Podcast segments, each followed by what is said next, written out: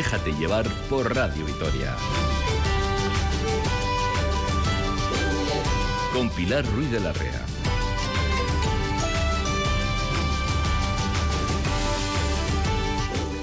Sábado 28 de enero, Día Europeo de la Protección de Datos. Hablamos de un derecho fundamental de todas las personas que se traduce en que seamos dueños de nuestros datos personales. Un control que permite evitar que otras personas dispongan de información sobre nosotros eh, que afecta nuestra intimidad. Así vamos a comenzar, déjate llevar. Pero antes, la semana en imágenes.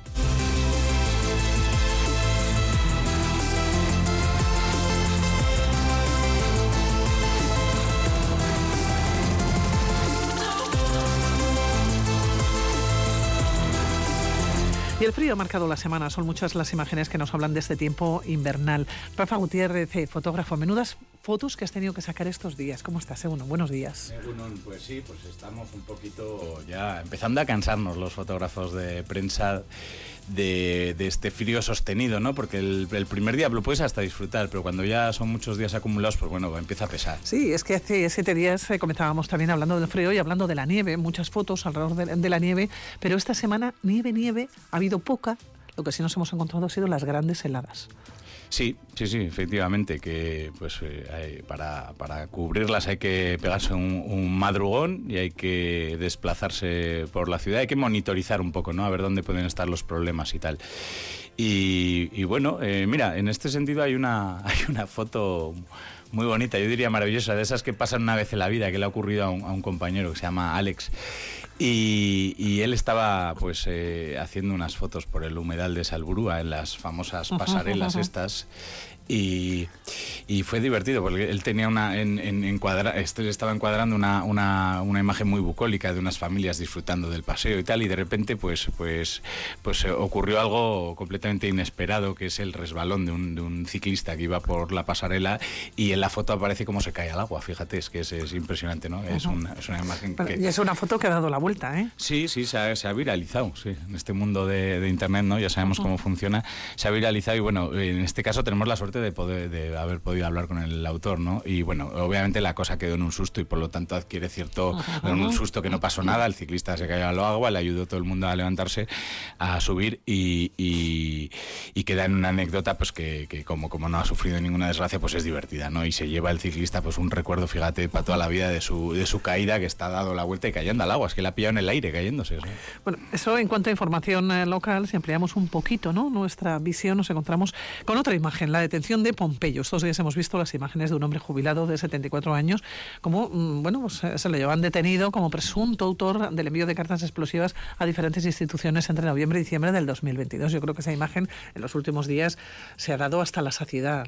Sí, fíjate, ¿no? Pues eh, eh, hemos pasado de, de, pensar que podían ser los lo, lo espionaje ruso y, y, y, este tipo de cosas y al final era pues un jubilado cabreado, de los que hay muchos en este país, yo creo.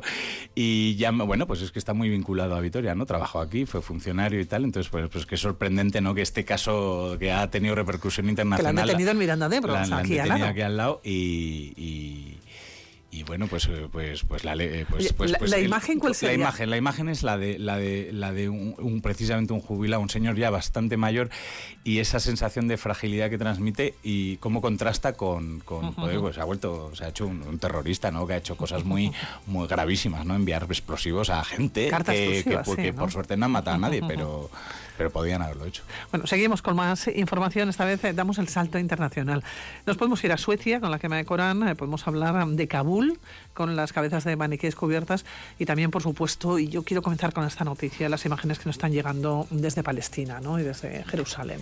Pues sí, bueno, parece que ese, bueno, yo no sé si, si en Israel y en Palestina la cosa deja de, de estar caliente nunca, pero es verdad que hay, hay altibajos y ahora parece que nos estamos acercando a un punto de estos de intensidad, en el que se intensifica la violencia. El otro día, por primera vez en muchos años, pues, pues se hizo una incursión militar Israel en, en Jenin, en un campo de refugiados, eh, buscando neutralizar a tres miembros de la yihad islámica, ¿no? Entonces, bueno, en esa incursión, ¿qué pasa? Pues que pasa que muere diez, nueve más, personas. Nueve, diez, nueve o diez creo que han sido, entre ellas una mujer, un, un, un menor. Y bueno, pues eh, violencia, violencia que no debería de, estar. A mí me ha llamado mucho la atención de una la, la, imagen de una de la luna de una ambulancia tiroteada, ¿no? Eh, tiroteada pues por las fuerzas de seguridad israelíes que cuando se meten ya sabemos todos que van a, a saco y ahí no entra ni una ambulancia a rescatar a nadie. ¿no? Ayer eh, tuvo la vuelta con siete muertos en un ataque en una sinagoga en Jerusalén. Mm. Eh, es tremenda las imágenes que nos llegan desde allá, mm. desde muy duras, de cuerpos próximo, eh, Oriente. sí. y eh, Rafa, otra imagen ya, la última fotografía que vamos a, mencionar, la quema del Corán en Suecia. La mirada, decías, del fanático en el momento que está quemando, ¿no? sí, es lo que me transmite esa foto, ¿no? Exactamente, es un, es un, ultra, es un político ultraderechista danés eh, que se llama Rasmus Paladan y eh, pues efectivamente eh, bueno el hecho ya sabemos todos no lo que, hay gente pues que es muy, que es muy radical pero sí que es verdad que en la foto cuando él está quemándolo y está ardiendo el libro sí la mirada la mirada. Hablábamos tú, tú, reparabas en la mirada de Greta Thunberg la semana pasada una esa mirada de determinación no de, de, valentía. Pues esta mirada es muy diferente. Es una mirada de mira al vacío y transmite que da igual lo que se le ponga por delante, que esa su misión es sagrada. La y, mirada del fanático, y lo va a hacer, haga lo, pase lo que pase. Sí, la mirada del fanático está ejemplificada perfectamente en esta foto, sí. Bueno, pues eh, Rafa hemos dado un repaso a la actualidad, tanto en la actualidad local, la más cercana, como en la actualidad internacional. Siempre se nos quedan ¿eh? muchas fotografías y muchas imágenes. Hacemos una pequeñita selección de unos minutos, por lo menos eh, para ponernos ya las pilas en este sábado, para comenzar el programa. Gracias. Rafa, cuídate.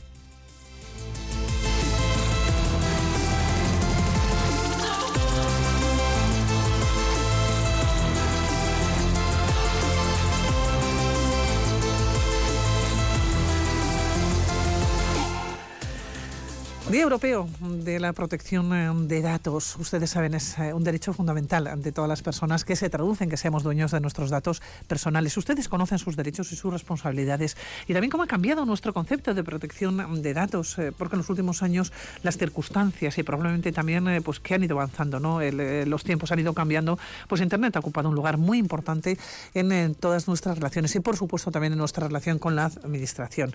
Margarita Urias, presidenta de la Agencia Vasca de Protección de Datos, la agencia que vela porque se cumpla la ley a este respecto en las administraciones públicas. Margarita, ¿cómo ha ido este año? Gunol, muy buenos días. Gunol, muy buenos días. Yo antes que nada daros las gracias porque eh, eh que desde el punto de vista de la agencia ha ido bien, pero me, gusta que nos ayudéis a, recordar eh, y a sensibilizar que, es un día importante en cuanto a la tutela de un derecho fundamental, porque también existe eh, la idea de que la protección de datos es una molestia. Eh, una obligación legal que hay que cumplir, un incordio y que nos ayudéis a que digamos además y es una garantía para ti es protección y tutela de tu privacidad y de mm, también de posibilidad de difundir el uso responsable de nuestros datos y de nuestra imagen.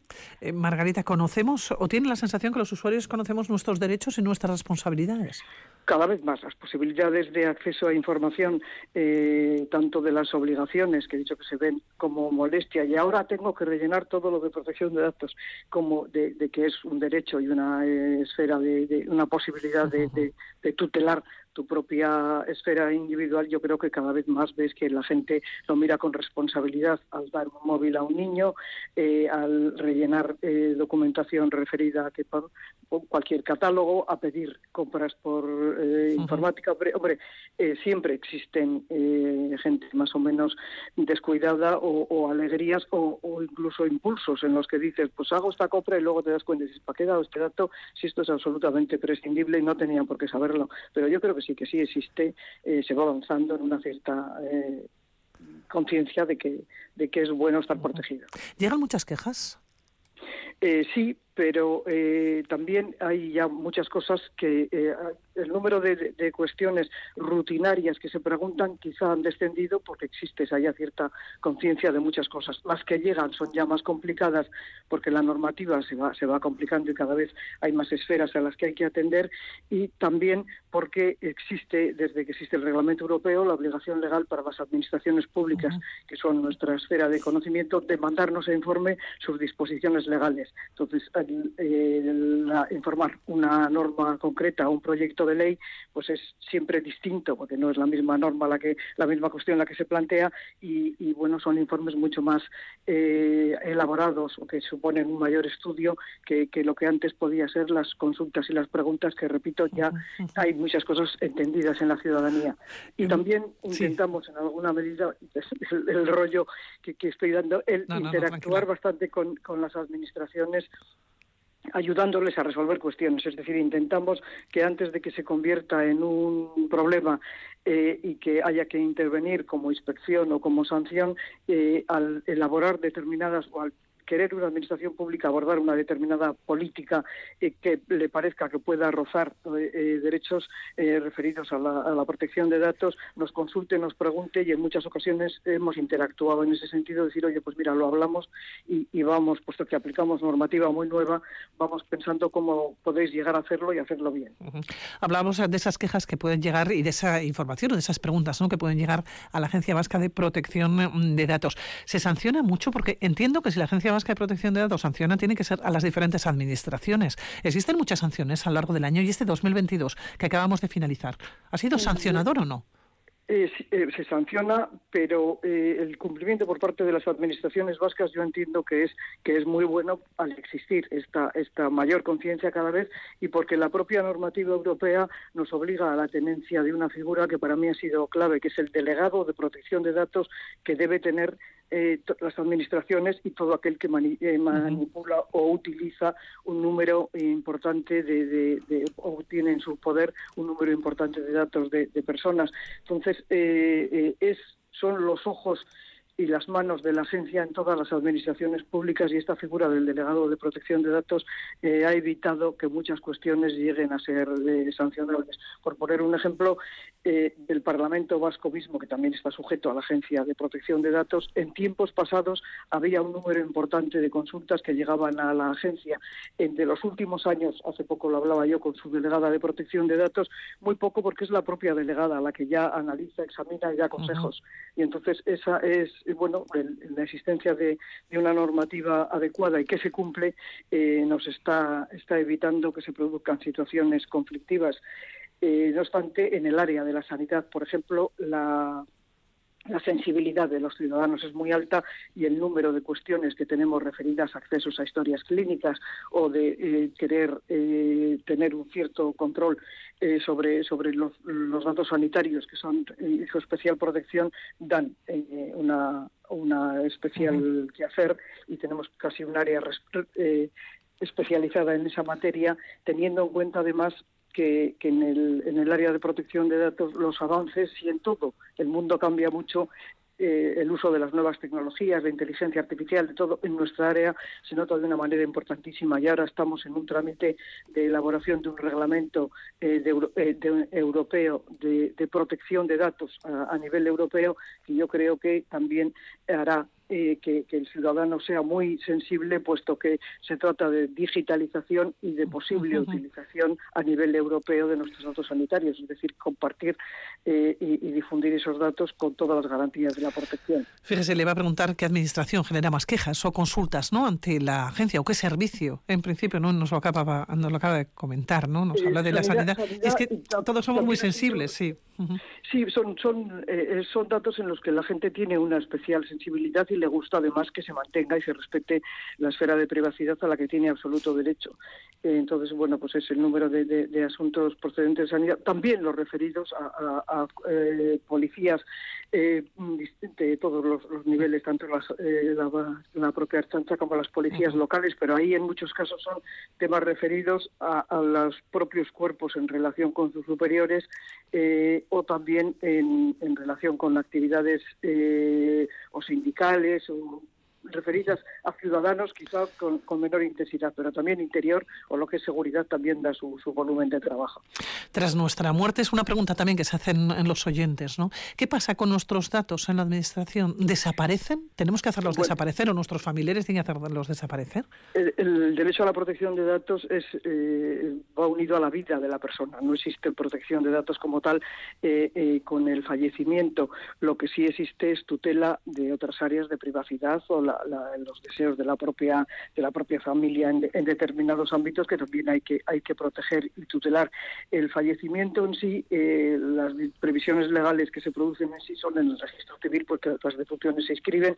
En los, en los demás ámbitos van quedando cuestiones que es yo creo que, debemos eh, eh, valorar. Una de las áreas que me parece que no está suficientemente regulada, por lo menos no de la manera adecuada, es qué pasa con los archivos y registros, aunque existe normativa, no es coincidente en, en todos los aspectos para investigación, para interés histórico o artístico, por la mera querencia o tenencia por los familiares de los datos. Existe a partir del de reglamento europeo y en la normativa española actual la posibilidad de testar y decidir sobre tus propios datos y nombrar a alguien en tu testamento, además de quienes sean tus herederos, que, que disponga un poco de lo que de ti existe en la red pero de lo que tengan las administraciones, ellas, en cumplimiento de la normativa de, mantenimiento de archivos, eh, bueno, pues lo, tienen los tiempos que, que debe ser necesario, que, has pasado por determinados sitios, quedará constancia. Si has tenido un desempeño de funcionario o de cargo público,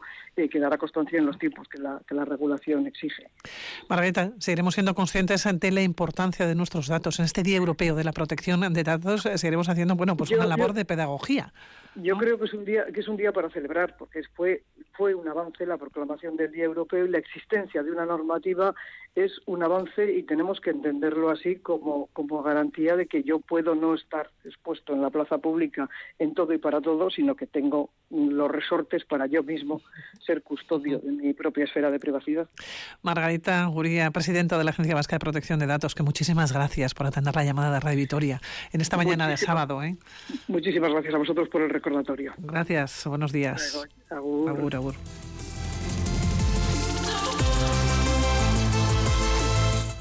Seguimos hablando de este tema, lo hacemos con Jorge Campanillas, abogado experto en nuevas eh, tecnologías. Jorge, uno, buenos días. Uno, buenos días, ¿qué tal estamos? Bien, eh, con frío, Jorge. Aquí con frío. sí, sí. Vitoria. Eh, Jorge, seguimos prestando poca atención a nuestros datos personales. yo creo que, mira, la pregunta yo creo que es muy pertinente. Yo creo que le damos importancia, pero luego en el día a día sí que nos preocupamos poco, ¿no?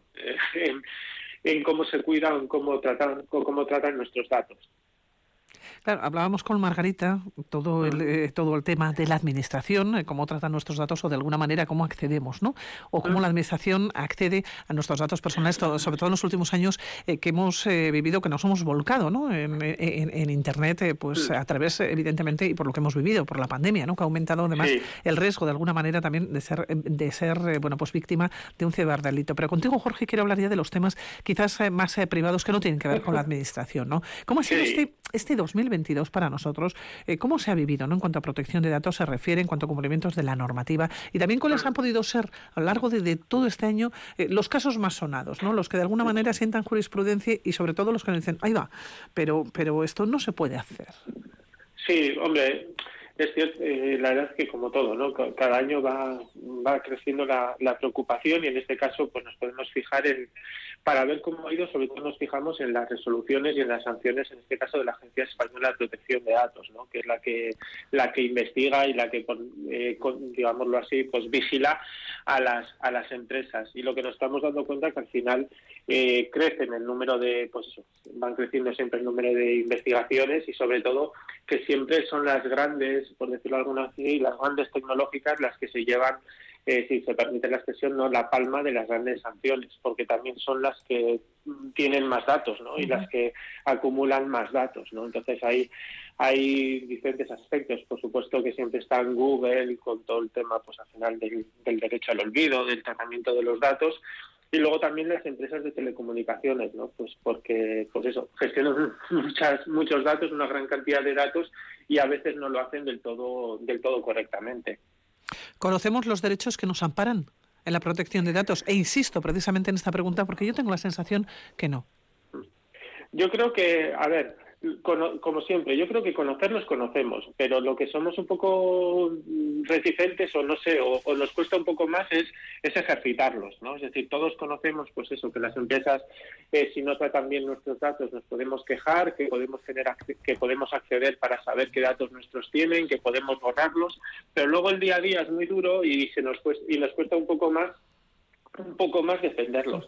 También es cierto que cada vez va más, ¿no? Porque si vemos, por ejemplo, las resoluciones o los ejercicios de los derechos ante la agencia, eh, cada vez hay, hay más respuestas a ellos, hay más eh, ciudadanos que, que solicitamos acceso a las empresas para saber qué datos nuestros tienen, solicitamos que se nos cancelen y, y lo vamos viendo. Y de hecho, muchas resoluciones de la agencia, eh, en el ámbito más privado, por decirlo así, son por videocámaras, por una videocámara que ha puesto un vecino, porque, un, porque ha puesto una comunidad en sitios donde no debe ser y, no queremos que estén ahí porque afecta a nuestra intimidad, queremos acceder a los datos de las videocámaras, o sea, que en cierta forma vemos que, que, que, va, en que va en crecimiento, que conocemos los derechos, pero que todavía nos queda un largo recorrido.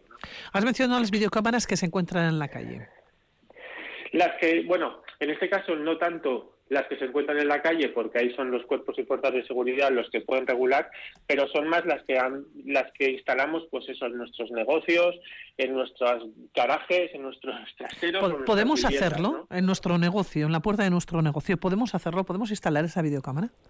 Siempre y cuando no afecte, sí, en, este caso cumpliendo con la normativa, siempre y cuando no no, no, no grabemos a la calle, por decirlo de alguna forma, sino lo mínimo indispensable pues para proteger nuestro negocio pues se puede hacer, ¿no? Siempre también pues informando a las personas que hay cámaras y con los requisitos que nos exige la normativa.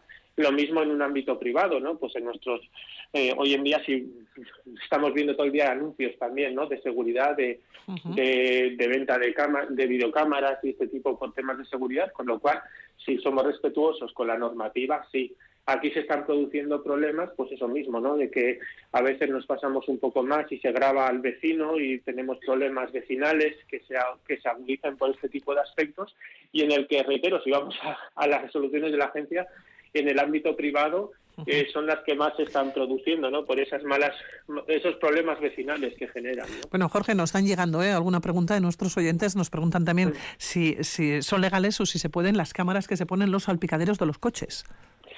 Ah, aquí, aquí también hay mucho, pues eh, mucha problemática al respecto. Y, youtubers y gente que va grabando. Una cosa es lo que tú puedas hacer en un ámbito más doméstico, pero luego qué es lo que haces ¿no? con esas imágenes. Si desde luego es para publicarlas en Internet en abierto, pues tienes que ser consciente que, que tienes un riesgo porque estás publicando imágenes de terceros. Si es para un ámbito más privado, pues yo qué sé, porque en un momento pues tengas un accidente y tengas que demostrarlo, pues se pueden, se podría ver la legitimación al respecto, ¿no? Como siempre, eh, hay que ver luego la finalidad para lo que se están haciendo esas, esas cuestiones. Pero está claro que hoy en día tenemos en nuestros bolsillos dispositivos como los teléfonos y enseguida los sacamos para grabar, para, para hacer, pues eso, para hacer un vídeo, para publicarlo en internet. Y, bueno, pues hay que ser consciente de, la normativa de protección de datos. Cuidado con los youtubers entonces. Porque puede eh, salir en una imagen que se puede viralizar y tú no saber que has estado en esa imagen. Claro, por eso. Y los youtubers pues tienen que ser conscientes de ello. Y, que al final es como todo. Eh, tenemos que pedir muchas veces el, tenemos que pedir el consentimiento para la difusión de, esa, de ese tipo de imágenes. Eh, más eh, preguntas que nos eh, llegan. Si se puede utilizar unas imágenes que salgan en cámaras de negocios. nos pone el caso de un coche bueno, pues que ha tenido algún pequeño problema o algún gran problema, no lo sé, pero que ha tenido un problema. Si se podría utilizar las imágenes para saber pues quién, quién ha cometido ese delito con el coche.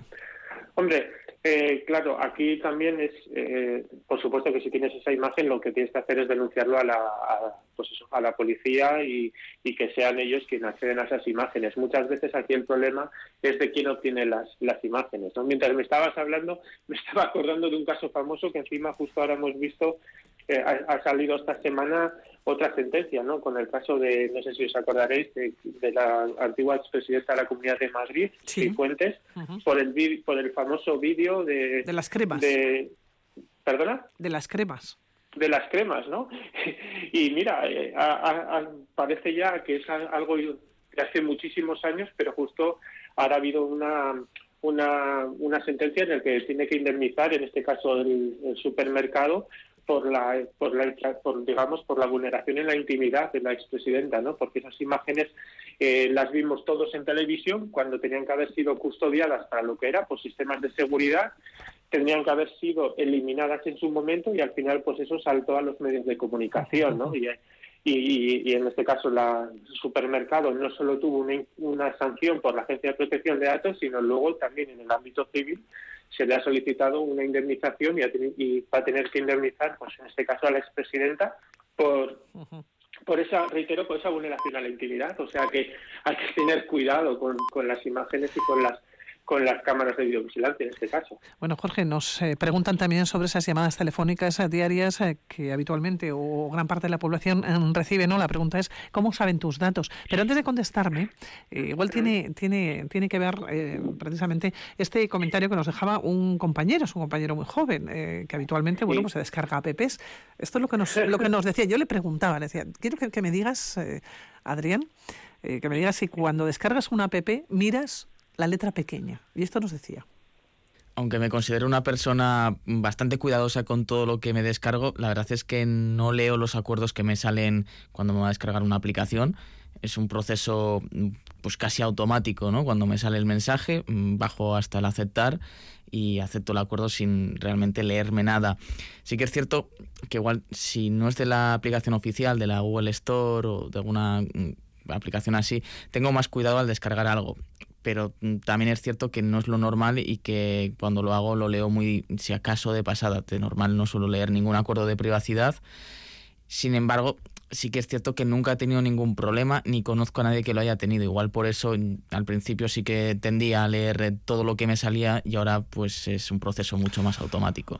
Eh, Jorge, esto es lo que nos dice Adrián. Esto es un proceso que, habitualmente lo hacemos todos, pero probablemente cuando nos descargamos una app eh, damos algún dato, ponemos algún dato que no sabemos de lo que lo estamos dando y esos datos no sabemos dónde se quedan. Efectivamente, no, yo creo que Adrián lo dice muy bien. Nos hemos acostumbrado pues a aceptar todo y no leernos la letra pequeña, ¿no? Entonces, eh, yo creo que ahí hay una parte en la que las empresas y bueno, yo creo que la normativa tiene que no sé, yo creo que obligarnos a, que se informe mejor, porque es verdad que al final son textos que son farragosos, que son muy amplios y que los ciudadanos pues al final ni se los leen. Y yo creo que también como ciudadanos pues pues preocuparnos un poco ¿no? de, de, qué es lo que estamos. Y, y como has comentado, ¿no? Eh, Luego nos llaman, nos mandan spam, nos mandan emails y dices, joder, ¿esto es cómo han obtenido mis datos? Pues vienen de ahí, ¿no? De que nos hemos dado de alta en una nueva plataforma, que nos descargamos algo y nos damos de alta, luego ya ni nos preocupamos en, en, eliminar, en borrar, en solicitar la cancelación de esos datos.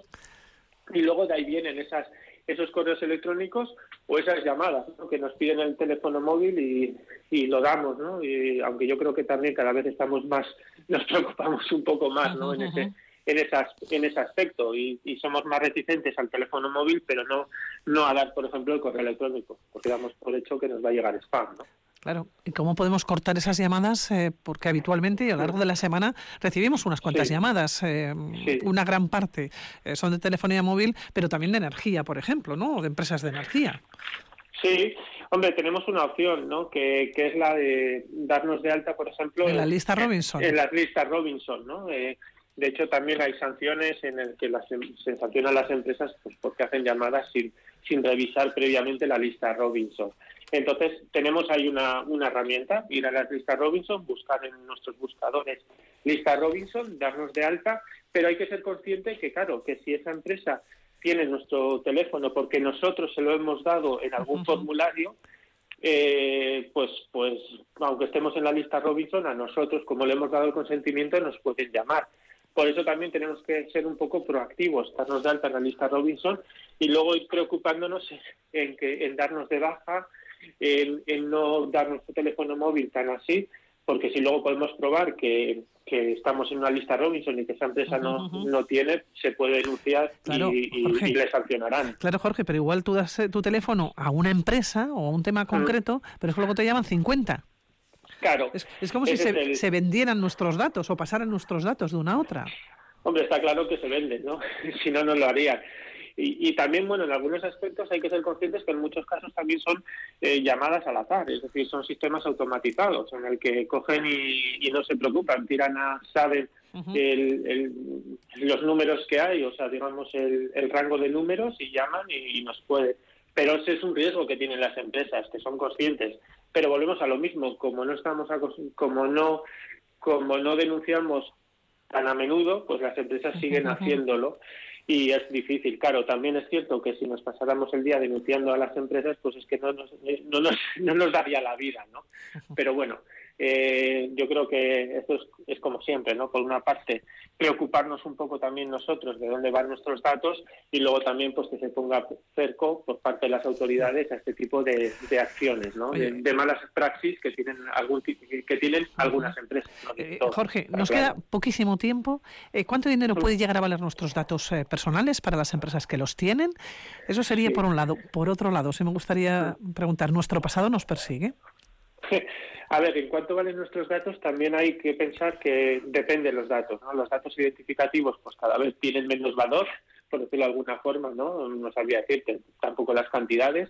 Y los que más valor tienen son los datos más sensibles. Los que hoy en la dark web se están vendiendo bastante son los datos que nos podemos hacer de salud, de, otro tipo de información que al final, bueno, pues, pues tienen mucho más valor para las empresas, ¿no? Y sobre lo que si nos persigue nuestro, pues hombre, eh, el derecho al olvido, que gracias a la normativa pues vino a regularse, cada vez eh, nos protege un poco más de ese pasado, de ese pasado nuestro, ¿no? Pero bueno, todavía yo creo que queda mucho trabajo por, por, realizar en este, en este ámbito. Bueno, pues un tema tremendamente interesante. Nuestros datos, la protección de nuestros datos, lo vivimos prácticamente todos los días, o bien con llamadas telefónicas, o bien con esos correos mm. electrónicos, con cada paso que damos. Seguiremos hablando otro día de este tema. Jorge Campanillas, abogado especializado en nuevas tecnologías. Muchísimas gracias por atender la llamada este sábado. A vosotros, siempre es un, placer. Gracias. Pues, feliz día de la protección de datos. Feliz día, gracias, buenos días. Venga, agur, agur.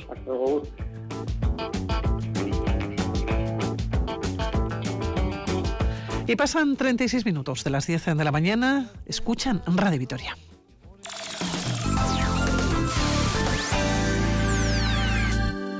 Zein ipuin kontatuko dizuet gaur.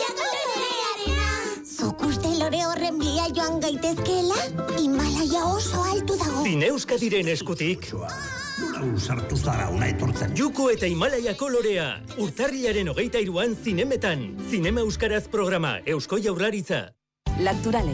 Leche de producción integrada. La leche más pura de las vacas más sanas y alimentadas con forraje natural. Calidad superior certificada. Y además está buenísimo. Lacturale. Sabe a salud. Lacturale, Premio Internacional Sabor Superior 2023. Vuelve ICAS Vital, los cursos para todas las edades de Fundación Vital. 30 materias diferentes como filosofía, historia, arqueología, arte, música, pintura, economía, legislación, prensa, informática, fotografía, idiomas o nutrición, entre otros. Elige el tuyo y apúntate en fundacionvital.eus o en la Casa del Cordón. Disfruta aprendiendo con los cursos ICAS Vital. Mientras el Museo de Bellas Artes de Bilbao cambia, sus salas cambian semana a semana. BBKTEAC. Más de 100 artistas de la colección provocan inesperados y sugerentes cara a cara. No te pierdas estos encuentros y disfruta de los grandes artistas con tu entrada gratuita. Patrocina BBK. De la mano de EITB.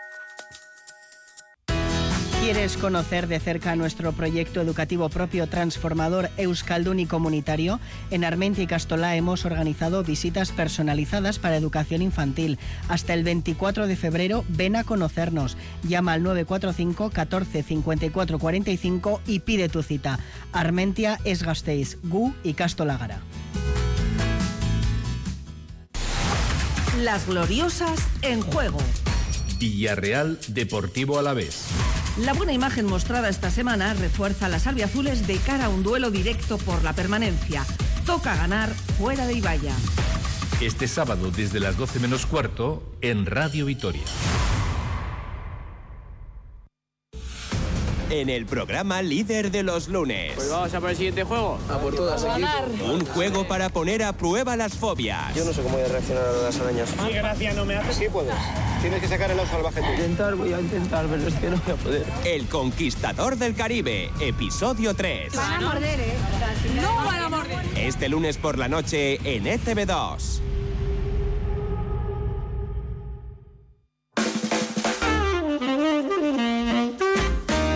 Teatro de máscaras, danza, comedia, música, magia.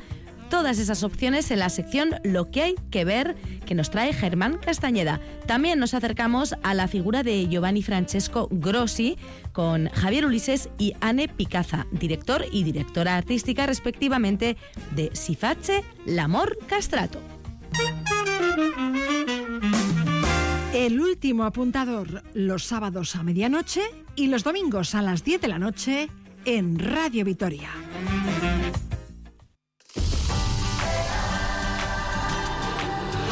Déjate llevar por Radio Vitoria. Las mañanas del fin de semana con Pilar Ruiz de la Rea.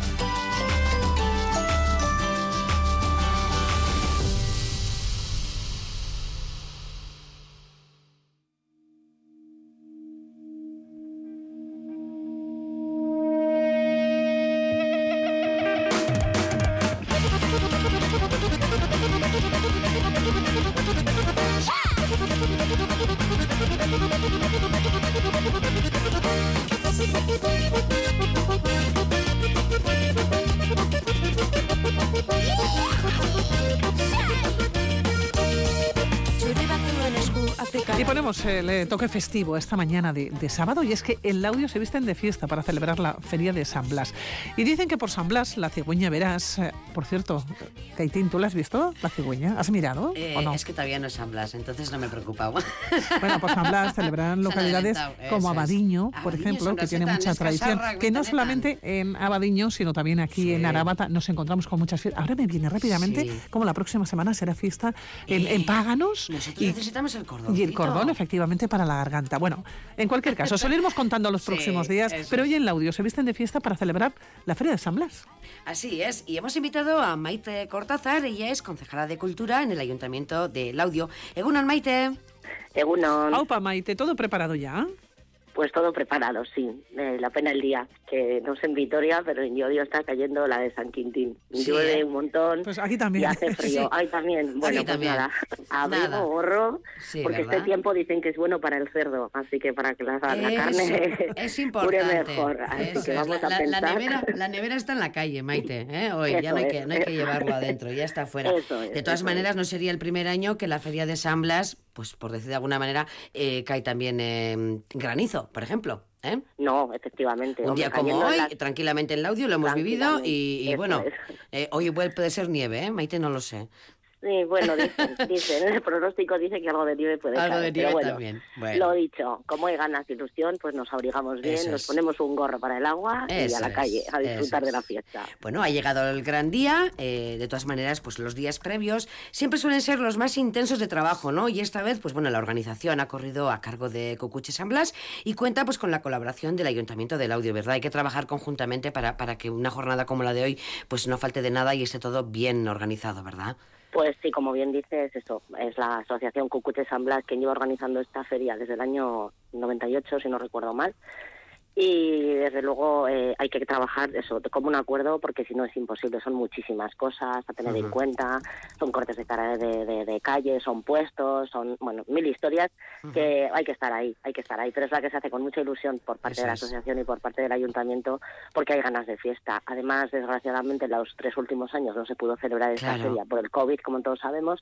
Así que hoy estamos especialmente ilusionados pues por ver a, a nuestro cerdo. Eso es a Terencio, ¿eh? A Terencio, a Terencio, a Terencio terce, te- treceavo, perdón. Sí, Terencio sí, treceavo. sí, sí, que ya son Sí. muchos terencios, sí. Ya son unos cuantos, ya son unos cuantos, sí. El Igual- nombre no sé si sabéis, Sí. eh, se debe al gigante es. de, Terencio y Tomasa. ¿no? Y Tomasa, este- eso, eso es. es. Don Terencio y Doña Tomasa son unas figuras emblemáticas en el audio. De hecho, fueron los pregoneros de las fiestas de, San Roque del 2022 y bueno, pues a, la asociación se le ocurrió que, que era muy bonito y que era un guiño, ¿no? A nuestros gigantes, pues llamar a- al cerdo cada año Terencio. Así que este año tenemos a Terencio treceavo. Eso es. Entonces, Terencio decimotercero también tendrá eh, su momento de, de pesaje, digamos, y eso será la tarde, ¿verdad? Sí, el pesaje del cerdo será a las ocho y media de la tarde. Ocho y media de la a las tarde. ocho y media de la tarde, sí. Pero bueno, a lo largo de todo el día hay multitud de actividades, desde luego que bueno que no nos vamos a perder y que nos van a hacer que el día se nos pase Eso en es. un titá, en un Ujú. titá. A ver si el tiempo nos da un descansito, Ujú. por lo menos Una la tregua, lluvia. ¿verdad? Eso es. Bueno, la es que- lluvia, por lo menos. Estas ferias son, eh, bueno, cuentan con mucha tradición y bueno, y a pesar de que en todas ellas no se mantenga San Blas, pues se mantiene su esencia, ¿verdad? Es decir, no digo por la fecha, porque, porque no lo es, ¿verdad? Eh, no es hoy San Blas, pero No. pero no van a faltar las cherry patak, por ejemplo, las, las manos de cerdo, y también contará en el programa la entrega de premios en su vigésimo segunda edición del concurso de charripatas. Esto es muy importante, esto es una gran tradición. Eso es, eso es, es muy tradicional. Es verdad que, bueno, pues en Euskadi el tema de la comida está muy arraigado a nuestra cultura y no hay fiesta que se precie es. en la que no haya un concurso gastronómico de lo que toque en cada ocasión y en esta ocasión, desde luego, pues tocan las charripatas. Eh, un poquito antes de la entrega de premios de- del concurso de charripatas es pues uno de los actos más bonitos de este día, el más, bueno, pues el- más entrañable, que a la una y cuarto se hace un homenaje a, a los baserritarras del pueblo, ¿no? Cada año se eligen dos baserritarras pues por su labor, su dedicación, su, su vida, en, en resumen, ¿no? Dedicada al baserri. Y este año van a ser Tere Montalbán Unzaga del caserío Sugesu y Alberto Camino Bengoa del caserío Amestuico. Así que Ujú. bueno, ahí estaremos para, para este merecido homenaje. Sí, retarras que, que nunca descansan. Es igual Bueno. que feria sea y que santo celebremos, ¿verdad? Que Sí, siempre... Sí, sí. Y además es verdad que son siete días a la semana, todas las semanas del mes, todos los meses del año. Es un trabajo que, que no da tregua, no da tregua. Pero bueno, es muy enriquecedor y muy bonito también. Y como toda feria que se precie, eh, tendremos opción de disfrutar de tanto de exposiciones como de, de venta de productos agrícolas y artesanos, ¿verdad? Eso no va a faltar. Es- eso no va a faltar. Desde las 10 de la mañana ha sido la, el, bueno, pues el inicio de la feria y la bendición y desde ese momento está hay exposiciones, exposición y venta ¿eh? de productos Eso es. autóctonos, eso, tanto artesanos como pues eso de, de, agrícolas. Así que sí, ahí iremos a degustar. Bueno, pues parece, como en un principio hemos estado mencionando en esta entrevista, parece que San Martín en vez de San Blas, porque el cerdo es muy protagonista y en este caso tampoco nos vamos a olvidar de las morcillas, que también se Claro, hace la claro. elaboración. Sí, se hace también la elaboración de las morcillas in situ para que la gente vea cómo se hacen las morcillas, porque es verdad que, bueno, yo ya sabéis que la morcilla es, eh, bueno, el plato estrella. tenemos un día dedicado a las morcillas. Sí, es verdad, es verdad. hombre, Sí. y, pero bueno, hay muchísima gente que, que no sabe cómo se hacen las morcillas. Entonces, bueno, es muy bonito, ¿no? Que, que este grupo, esta asociación, bueno, pues eh, eh, haga en público eh, las morcillas para que todo el mundo vea cómo se hacen. Es una manera de, de mantener la costumbre, la tradición, que vaya pasando de generación en generación, porque estas cosas, si no, pues se, se van olvidando. Es verdad que el que no ha vivido un caserío o no ha estado en un caserío Eso. no ha visto nunca No un cerdo visto. de cerca, no ha visto cómo se hacen las morcillas. Tenemos una cita en el audio, recuerden, a lo largo de, de- de la jornada, recuerden, por San Blas, la cigüeña verás, así que nos vamos a la feria. Maite Cortázar, concejala de Cultura del Ayuntamiento del Audio, Milla Esquer. Suey, Anda, y bueno, Agur. animaros a venir. Abor. Y una nota muy rápida, decirles eh, el estado de las carreteras, el Puerto Herrera, Puerto Cruceta y Puerto Orduña con cadenas.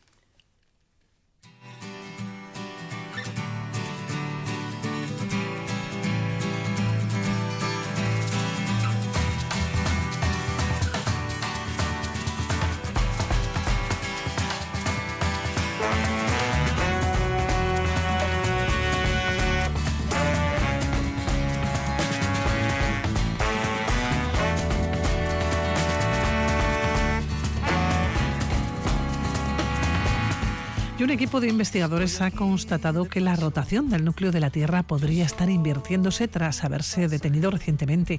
Los resultados se han publicado en una revista científica. y usar el mundo de. Estoy aquí sin nombre y sin saber Los científicos afirman que están sorprendidos ante los pequeños cambios en las observaciones geofísicas realizadas sobre la superficie terrestre. ¿Pero qué es el núcleo interno? ¿Qué puede suponer que se invierta la rotación o que se detenga?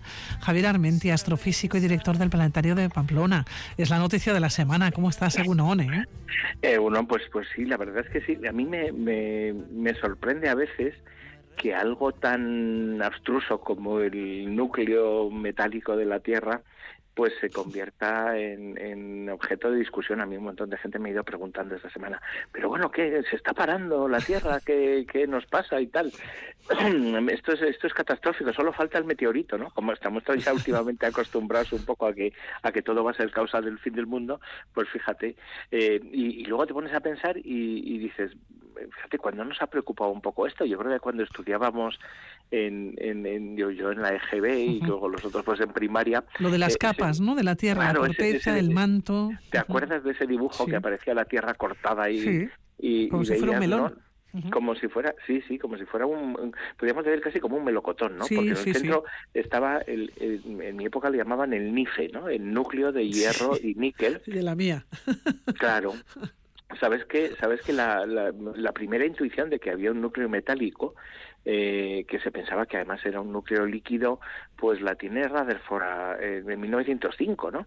Y, y es en 1936 eh, cuando una mujer, eh, una gran científica, una geóloga y geofísica, que, que, se llamaba Inge Lehmann, que era danesa, eh, analizando precisamente los, eh, los registros de, de, varios terremotos, dice, tal como se mueven los terremotos por el interior de la Tierra, es decir, las ondas sísmicas, tiene que haber una parte interna, mm, completamente interna del, del, núcleo de la Tierra, donde, el, donde la presión y la temperatura, más de 5.000 grados, va a hacer que, que el núcleo eh, sea sólido, es decir, un, un, como una enorme canica de metal del tamaño de, de Plutón, para que nos hagamos idea, o sea, una, una, una bola de hierro descomunal. Bueno, es un tema que no es la primera vez eh, del que se habla, ha sido protagonista de películas de Hollywood. Vamos a escuchar un poquito de, del tráiler de esta película, del núcleo.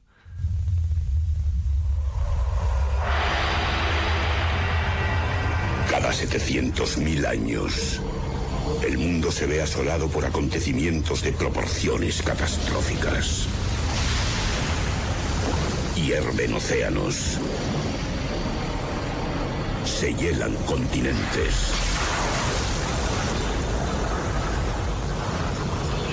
Se trasladan los polos. Y especies enteras son destruidas por una única fuerza misteriosa. Hoy en día ya llevamos 100.000 años de retraso. El núcleo terrestre ha dejado de girar. El núcleo nos protege de la radiación cósmica. Sin él, la radiación provocará supertormentas. Las microondas cocerán nuestro planeta. La cosa se pondrá fea. Bueno, Javier, es tremendo el tráiler, ¿eh? Rollito, ¿verdad? Sí. Qué buen rollo, sí, sí. La peli, a, mí, me pareció una patochada, pero eran de esas pelis típicas, ¿no? Donde siempre hay un científico, ¿sabes estas películas donde hay un científico que avisa algo terrible y no y de hecho no le hacen caso y empieza a cumplirse todo lo más terrorífico, ¿no? Y, y luego pues tienen que saltar y, ponerse ahí, ir hacia el centro de la Tierra para volverlo a girar, ¿no? Eh, eh, bueno, hay que decir que yo creo que un poco por esta película y por esa idea del catastrofismo, eh, esta noticia nos ha dejado un poco espeluznados, ¿no? Diciendo qué va a pasar, que, va a cambiar la duración del día y todo eso. ¿Qué pasa si se detiene el núcleo de la Tierra y qué pasa si se revierte también el sentido del movimiento, ¿no? Porque son dos cosas en principio. Sí, de hecho, de hecho no se para en ningún momento. Vamos a ver, nuestro planeta, mm, en, toda esa bola de casi 13.000 kilómetros de diámetro en la que vivimos, gira, da una vuelta al día, es decir, a bastante velocidad, ¿no? En el Ecuador esto significa unos 1.200 kilómetros por hora. Nos estamos moviendo, ¿no? Y está rotando. Eh, eh, ese, ese movimiento lo tiene también el núcleo, en esencia, eh, lo tiene en las partes inferiores, ¿no? Debajo de la corteza está el manto, los dos mantos, la parte exterior del manto y la interna, y luego el núcleo, eh, que, que, gira más o menos a la misma velocidad. Eh, esto es lógico porque nuestro, nuestro planeta se formó hace 4.800 millones de años y según se ha ido enfriando y, y distribuyendo, digamos, por densidades las diferentes zonas, en el centro está lo más denso, pues todo gira con el mismo movimiento, ¿no? Es decir, somos el resultado, como les pasa a todos los otros planetas, de, de, del proceso de formación de nuestro planeta que está girando. Pero fíjate, en 1996 un, unos, eh, un par de científicos, un estadounidense y un, y un eh, chino del Instituto de, de, de, Estudios de la Tierra de, Pekín, eh, analizaron precisamente un tipo de, de, sismos, de, terremotos, que, que se miden de un lado a otro de la Tierra, ¿no? Y en ellos las ondas sísmicas eh, que funcionan un poco como una ecografía para, para los geólogos o los geofísicos, pues pasaban por el núcleo de la Tierra y, y, digamos que se torcían, ¿no? Es decir, se difractaban esas ondas. El estudio de, que es muy complejo, este estudio permitió en 1996 decir que, que en ese núcleo interno eh, tenía una pequeña, una pequeña variación de velocidad. Es decir, giraba con la Tierra, pero al cabo de un año pues pues más o menos un grado se adelantaba. ¿no? Eh, es como, como que el núcleo giraba un poquito más rápido. Eh, es muy poco, fíjate que al cabo de un año, es decir, cuando... cuando no somos conscientes, ¿no?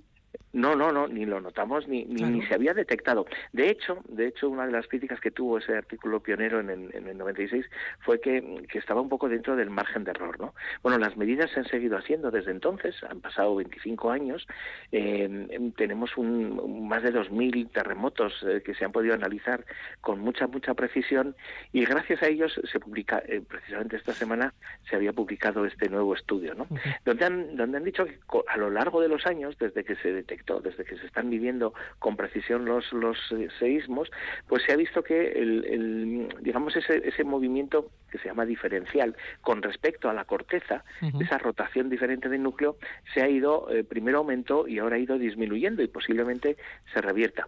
Eh, para hacernos una idea, yo lo, el otro día lo explicaba como si vamos montados en un, en un coche, de, de, en un vagón de un tren, ¿no? Y entonces eh, el tren se está moviendo a, a pues fíjate en un, en un ave no se está moviendo uh -huh. a 300 kilómetros por hora. Y tú estás sentado en el asiento 5 y te vas hacia el asiento al asiento 6 no eh, tú te has movido con respecto a los pasajeros, ¿no? Es decir, nuestro núcleo se ha retrasado o se ha adelantado, uh -huh. pero, pero quien lo ve desde fuera no, no ha cambiado, es decir, yo me estoy moviendo a casi la misma velocidad y con el mismo efecto. Por eso esas pequeñas variaciones que pueden suponer esta, ese grado, ese grado cada año de retraso frente a las 35, 65 vueltas que ha dado la Tierra, no tienen efectos. Pueden alterar un poco algunas de las cosas, por ejemplo, el régimen de mareas, sí, pero, pero en una escala de, de micrómetros, es decir, de, de millonésimas de metro. Eh, o pueden alterarnos la duración del día, pero en escalas menores a, a, a, una fracción de milisegundos. ¿no? Yo, yo, lo que estaba pensando, Javier, es que quizás somos conscientes cuando pasen millones de años. Eh, bueno, lo que pasa es que este, este artículo dice que posiblemente estas variaciones periódicas tienen un periodo corto de unos 70 años, uh -huh. con lo cual, eh, aunque se retrase 3 grados, llegase en algún extremo a 3 grados por año, el, al cabo de unos años será menos 3 grados, con lo cual el núcleo de la Tierra, en esencia, sigue moviéndose a la misma velocidad uh -huh. en su conjunto. Tiene pequeñas variaciones. Lo interesante es que no sabemos a qué se deben estas variaciones, posiblemente a la propia estructura cristalina de ese núcleo metálico, eh, posiblemente también a, a, los, a lo que hay encima, que es el núcleo externo, que es mucho más grande, tiene 2.400 kilómetros de espesor y es donde se generan, eh, ahí sí, movimientos y corrientes, movimientos de convección, porque yo te digo que el núcleo está muy caliente, son 5.000 uh -huh, grados, uh -huh. pero la parte, la parte exterior del núcleo baja a unos 3.000, 2.000 grados, ¿no? Y entonces ahí hay corrientes de, de material cargado eléctricamente que produce el campo magnético. Es esa variación la que podría ser eh, más importante y sabemos que nuestro campo magnético va cambiando. Pero este tipo de variaciones que se han descubierto ahora eh, entran del orden de las variaciones que tenemos a lo largo del año, por ejemplo. La rotación terrestre va cambiando un poquito a lo largo del año debido a que hay más o menos hielo en el polo norte o en el polo sur, eh, debido también al, al, calor de los océanos y de la atmósfera. O sea que fíjate que, eh, o cuando hay un gran terremoto, pues cuando hubo el tsunami este de, de Indonesia, de hace, unas navidades, pues por ejemplo se midió un, pequeño cambio de, de, unos microsegundos en la duración del día. O sea que todos estos movimientos de nuestro planeta afectan un poco, pero en una escala tan pequeña que solo porque tenemos los mejores relojes atómicos nos podemos enterar. bueno, apenas son cambios, pero de los que apenas somos eh, conscientes. Habrá que seguir estudiando. Bueno, eso es lo que nos cuentan los geofísicos. Ellos están encantados porque, porque realmente estudiar el interior de la Tierra es muy complejo. Es decir, tenemos ahí miles de kilómetros por debajo de lo que no podemos observar. Fíjate, las catas que se han hecho en la corteza terrestre eh, pues han llegado a 12, hasta 13 kilómetros los rusos, ¿no? Eh, que es como quien dice, nada, rascar un poco en, en, el barniz de la bola de la Tierra, esa que teníamos en clase, ¿no? Eh, fíjate, para conocer el interior, pues nos queda muchísimo trabajo y, y se están desarrollando nuevas técnicas más precisas eh, que nos permitirán en el futuro quizás tener una mejor información de cómo funciona el interior de la Tierra. No parece que tengamos agujeros como, como pasaba en la novela de Julio Verne, ¿no? de que se podía viajar al centro de la Tierra, eh, que más nos gustaría para poderlo conocer. O sea que tenemos que descansar un poco en los datos de los geólogos. Bueno, hablamos del núcleo interno, desde luego que es el lugar más inaccesible de la Tierra. Sí. eh, bueno, pero fíjate, sí. empezamos a entenderlo, a, con, a conocerlo un poco mejor, ¿no? Hay que tener en cuenta que no deja de ser sorprendente, pues fíjate, este, este núcleo interno lo de, no tiene un uh -huh. siglo de existencia, por así decirlo. Nadie lo conocía antes de un siglo y ahora empezamos a conocer un poco mejor su movimiento. Bueno, recuerda de ese melocotón, ¿eh? Y cómo se van quitando sí. las capas. Eh, Javier, que nos vamos a despedir. Qué un placer, como siempre. Cuídate. Lo mismo. Besito. Muy buen fin de semana. Besos. Chao. Y nos quedan segundos eh, para las 11 de la mañana, dos grados en el sur de Gastes. Les dejamos con las noticias y volvemos eh, con más información aquí en Radio Vitoria.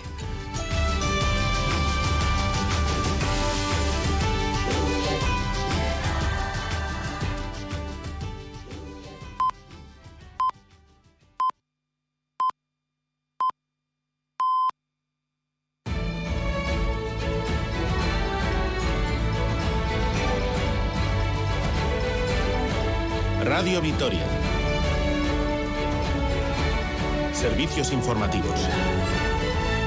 Las noticias de las 11, uno, la normalización del uso del euskera ha centrado buena parte del interés del Parlamento en las ondas de esta casa, de Radio Euskadi y Radio Vitoria, donde el portavoz del Gobierno vasco, Bingen Zupiría, afirmaba esta misma semana que el Poder Judicial no está implicado con la normalización de la lengua vasca y esa falta de sensibilidad se traslada a sus fallos eh, judiciales. Xavi Segovia, Egunon. Egunon, sí, la reciente sentencia de un juzgado que obliga a la Academia de Arcaute a readmitir a los aspirantes que no acreditaban un perfil B de euskera deja una sensación agria para el PNV. Aitor Urrutia cree que no se está valorando la normalización lingüística. Yo no sé si se puede hablar o no se puede hablar de retroceso, pero desde luego las sensaciones de las últimas decisiones judiciales, pues eh, a nosotros por lo, para nosotros por lo menos son eh, unas sensaciones bastante agrias. No, no se está valorando la, la normalización lingüística eh, en, su, en, en su sentido más, más básico. Para Euskal Herria Bildu, las diferentes sentencias relativas a la exigencia de perfiles de euskera están marcando las políticas lingüísticas, algo que, según Nerea Cortajarena, es muy grave.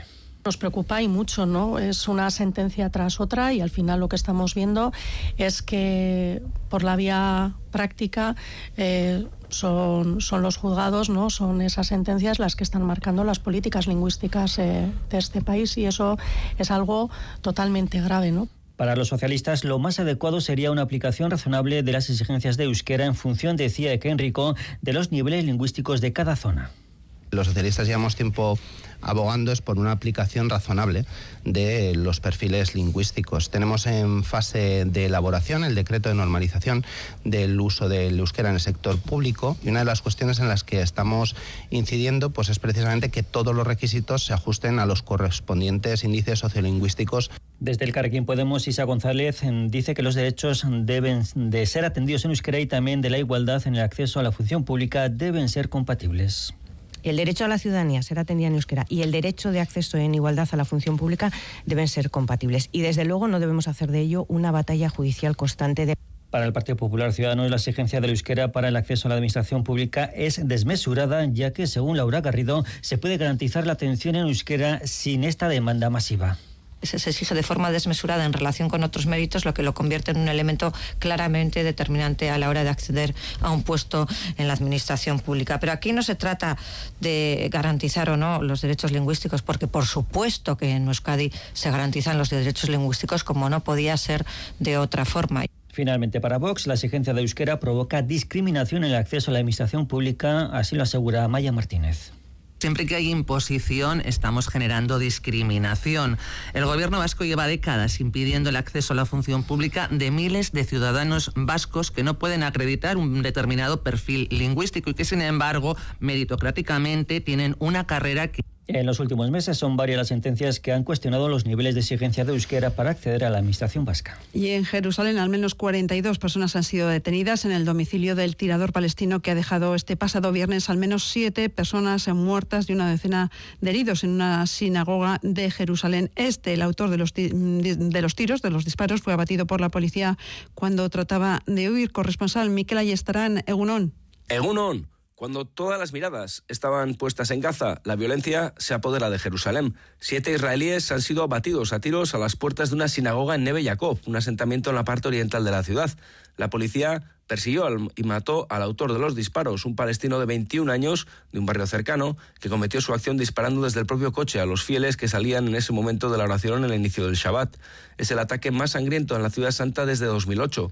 Las facciones palestinas aplauden lo que califican de acción heroica, pero ni jamás ni Yihad Islámica reivindican su autoría. Se trata de una operación de un lobo solitario que ha logrado burlar el servicio de inteligencia de Israel y se produce después de que el ejército matara a 10 palestinos en el campo de refugiados de Jenin. Benjamin Netanyahu pide ahora a los israelíes que no se tomen la justicia por su mano y respeten el trabajo de la policía. Y en carreteras sin problemas para circular, a esta hora de la mañana, el Departamento de Seguridad recomienda precaución al volante, especialmente en puertos afectados por la presencia de nieve y de placas de hielo. Este fin de semana, esa cota de nieve se sitúa en los 400 metros. Así finalizamos. Más información a partir de las 12 del mediodía y en todo momento en eitv.eus y en la aplicación EITV Albisteac.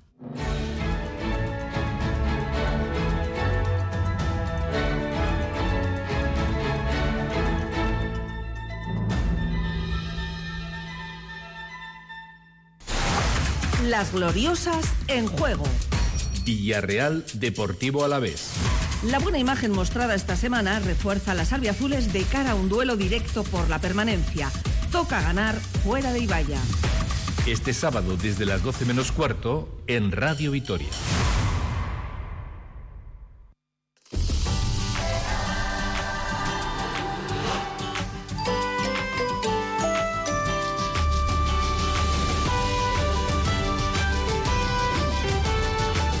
Déjate llevar por Radio Vitoria. Con Pilar Ruiz de la Rea.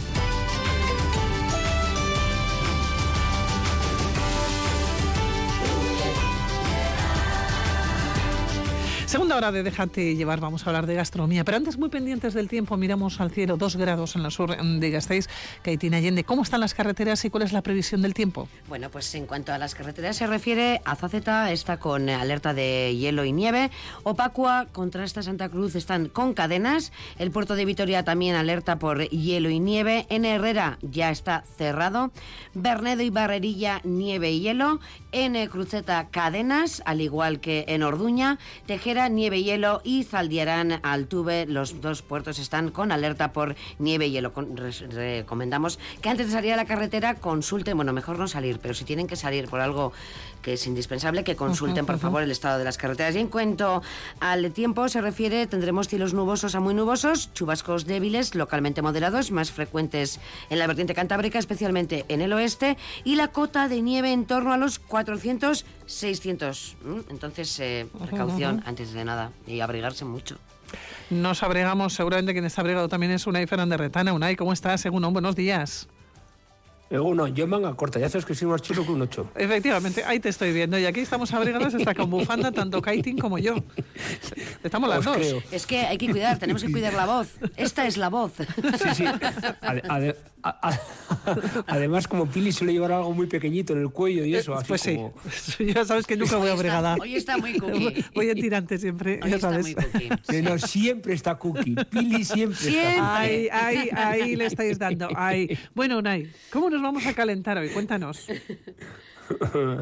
Joder, iba a decir una tontería. Bueno, no, Dila, dila. comida, gastronomía, gastronomía. A hostias nos vamos a calentar. No, tampoco, eso no. No, achuchones, achuchones. No, vamos a ir con fideuá de pollo, que creo que es mejor. Nos va a salir mejor eso que lo otro. Bueno, voy a decir... a- nos vamos a poner con la Sí. fideuá de pollo. Ah, bueno, sí, sí, Sí, tira, tengo raca, que decir que tenemos una caja de rosquillas um, de la pastelería Luis López de Sosuaga y que es muy fácil que se pongan en contacto con nosotros en el 656-787180 y que nos hagan preguntas, que nos envíen eh, fotografías eh, de lo que van a poner hoy para comer, bueno, que nos cuente lo que sea de gastronomía, que nosotros se lo contamos todo, se lo preguntamos todo a Unai. Unai, vamos con la fideuá mientras nos envían las imágenes. Vale, vale, empezamos fideuá, fácil, eh, receta súper fácil.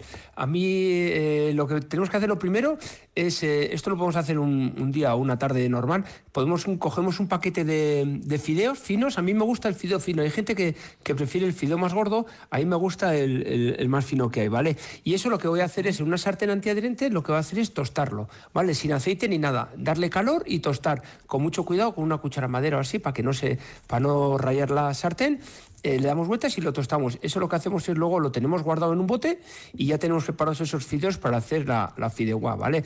Eh, vamos a coger, vamos a coger pollo, parte de pollo. Yo en este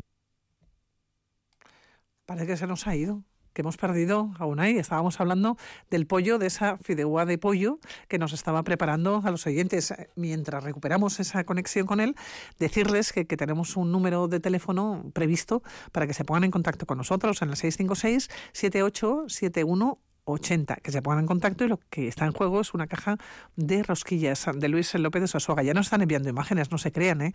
La primera imagen del día que hemos tenido, nos han dicho un buen fin de semana y ha sido un cafecito, que entra muy bien a estas horas de la mañana y que entraba muy bien también cuando lo han mandado pues hace una media hora aproximadamente. Recuerden esa caja de rosquillas para todas aquellas personas, bueno, para todas, entre todas, vamos a sortear una caja y que es muy fácil. Vamos a ver si podemos charlar ya con Unai, ya lo tenemos. Unai, que vuelve a comenzar, nos hemos quedado que, que teníamos, eh, Vale. que tenemos el pollo.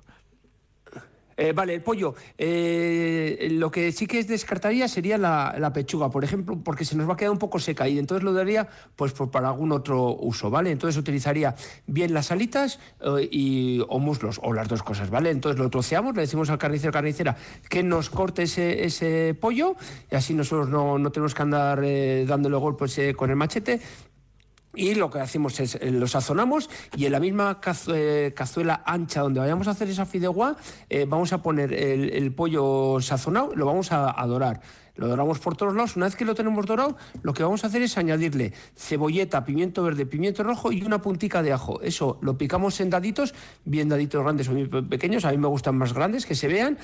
Eh, y lo que hacemos, lo echamos encima del pollo y que se vaya eh, estofando todo, ¿vale? Que, que se vaya haciendo esa verdura, el pollo se va a seguir haciendo porque si, si no le diésemos este, eh, este tratamiento al pollo ahora mismo, luego en el fideuá se nos quedaría duro. Entonces lo que tenemos que conseguir es que hacer también el pollo con la verdura Ahí le podemos echar también, pues yo qué sé, calabaza, calabacín, eh, puerro, eh, cada uno que, juegue con lo, con lo que le gusta, lo que tiene mismo en, el- en, el- en la cámara, ¿vale? Una vez que tengamos esa, ese pollo hecho con ya la, con la verdura, lo que vamos a hacer es añadirle, si tenemos eh, carne de pimiento choricero en bote, pues una cucharadita, y si no, pues pondríamos un par de pimientos choriceros a remojo, y una vez que están eh, blandos, eh, con una puntilla sacaríamos la carne, la aplastaríamos un poco con el tenedor y esa carne de pimiento choricero se la echaríamos a, a- la verdura también, ¿vale? Le damos unas vueltas y entonces cuando ya echamos el, el fideo, le echamos el fideo a, la cazuela, eh, eh, le damos unas vueltas, ya lo tenemos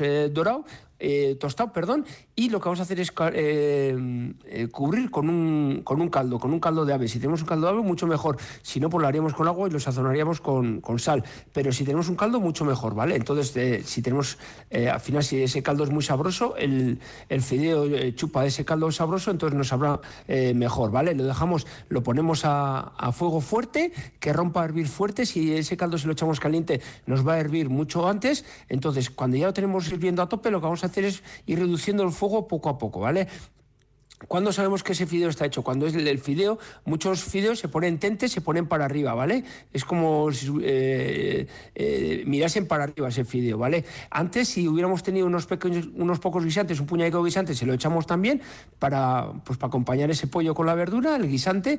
Eh, ya tenemos ese ese fideo que ya se está poniendo para arriba y en el último momento lo que podemos hacer es dos, eh, dos cosas. Bien, una, añadirle unas gotitas de alioli, unos puntos de alioli repartidos. A mí me gusta mucho el ajo con, con, este, con esta receta, bien con el arroz y bien con el fideuá. Entonces, le echaríamos unos puntos de alioli bien repartidos y si no tuviéramos alioli, lo que podemos hacer es... Eh, si tuviéramos un aceite de ajo, eh, echar unas gotas de aceite de ajo que le da ese punto de ajo, sin pasarnos, para que no se nos quede pringoso, no nos quede aceitoso, pero que tenga ese ligero punto de, de ajo, ¿vale? Luego esto y a la mesa y a comer. Y a comer y no queda, vamos, absolutamente nada, ni, unas migas, ni la cazuela. Bueno, que nos empiezan a, preguntar, mira, nos han enviado una imagen, dice, hoy caracoles, que tenía congelados. Eh, ¿Tú sueles congelar caracoles en casa? Eh, sí, alguna vez sí, sí, sí, sí, sí. Y te viene, pues un día como y sacas y joder, dices, la madre de Dios que viene congelando. Sí.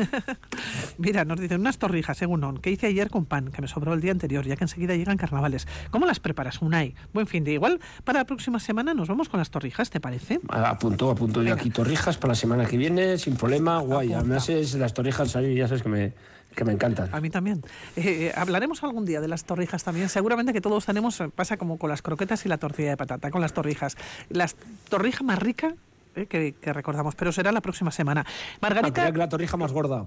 Esa, no vamos a hablar. vamos a hablar solo de la torrija más rica.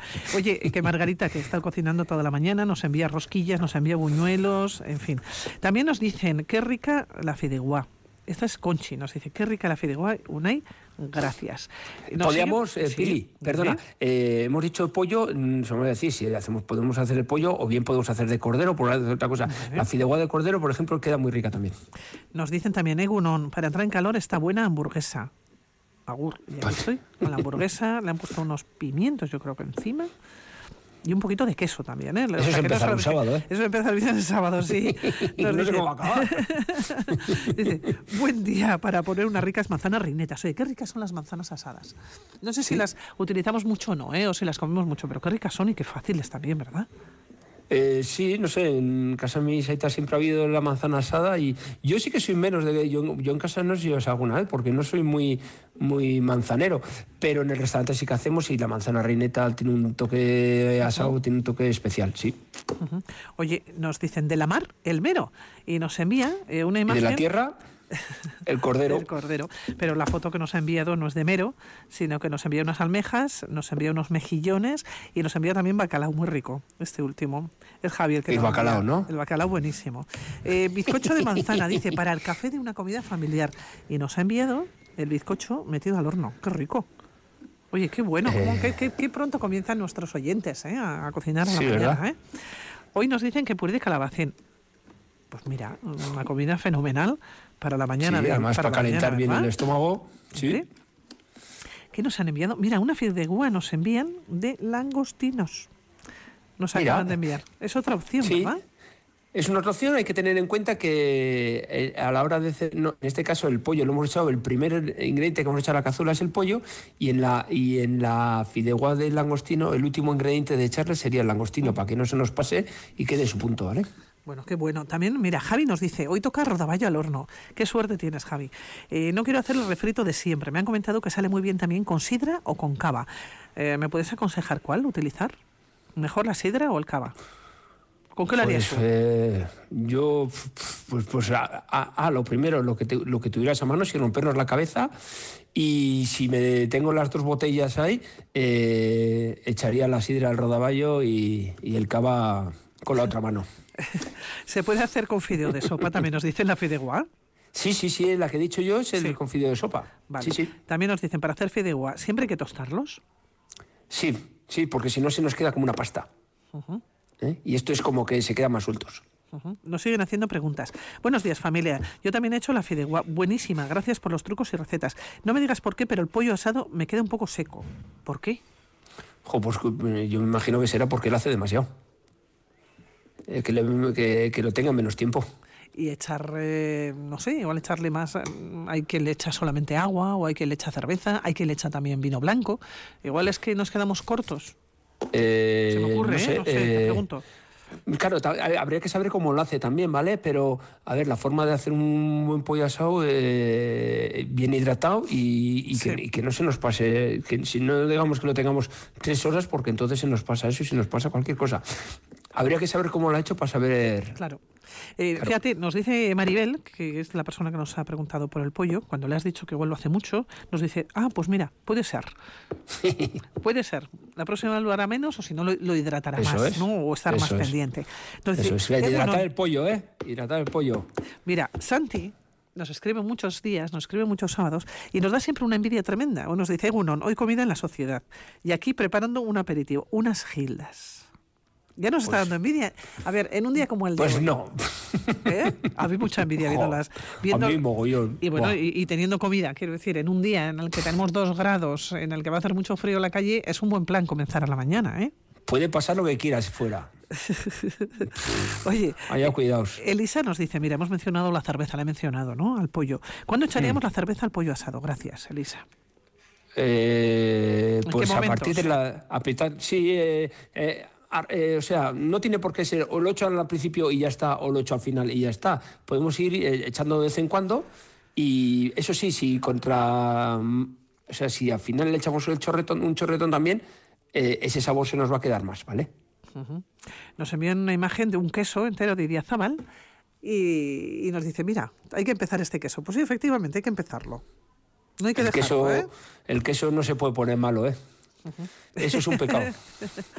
Mira, nos envía, nos han enviado la fideuá de langostinos y ahora mismo nos han enviado ya la, la- la- la respuesta, solamente nos habían enviado la fotografía y nos dicen, soy Pili, en fideuá, o esta fideuá la tengo hecha desde hace unos días, que la hace con verduras, calamares, salmón y langostinos. Ahora nos dice que está liada picando verduras para una empanada de bonito. Qué rica la empanada de bonito.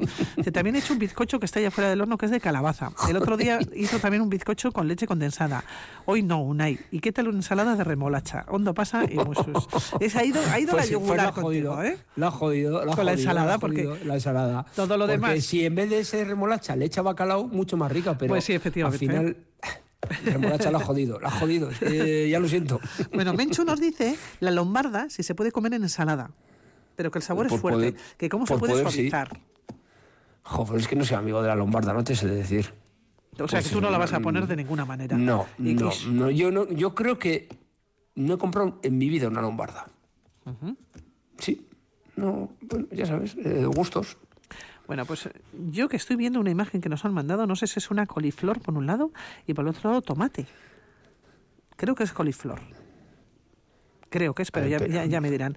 Dice, pues no, mira, mira, uy, qué fatal, fíjate, yo había visto coliflor, coliflor y me dicen mi desayuno, tomate y claras de huevo. Bueno, pues las claras de huevo están montadas, bien montadas, ¿eh? porque para que parezca una coliflor, de y claras de huevo, su desayuno. Pues así son las cosas. Carmen es lo que nos ha guiado, para que veas. Tú estabas pensando en otro desayuno. Bueno, No, que, que sí, pasan, sí, que sí. pasan 21 minutos de las 11 y nos siguen, nos siguen enviando mensajes. Aquí tenemos ya que, que despedir, tenemos que cortar. Y ahora pues mándame del 1 al 25. El 12. El 12, bueno, pues el 12 corresponde, a ver, nos dice, para entrar en calor, esta buena hamburguesa. Pues mira. ¿Ves? Al final, mira, la ha clavado, ¿has visto? La de la hamburguesa, es Arancha, la que nos la ha enviado. Bueno, pues Arancha, con tu hamburguesa, que nos pondremos en contacto contigo y que vas a tener una estupenda caja de rosquillas. O un- no sé si es una caja o es un surtido de rosquillas, ¿eh? pero en cualquier caso, el de Joder, la pastelería López de. Sosoga, que se van a chupar los Joder. dedos. Cuídate. Igualmente, Unai, ser buenas. hasta la próxima. Yo siempre soy buena. La duda Ya, ofende. hay que- Unai, hay que recordarlo. Tú no. Venga, tú no siempre eres bueno. No Cuídate hasta buena, la semana venga. que viene. Agur, agur. agur.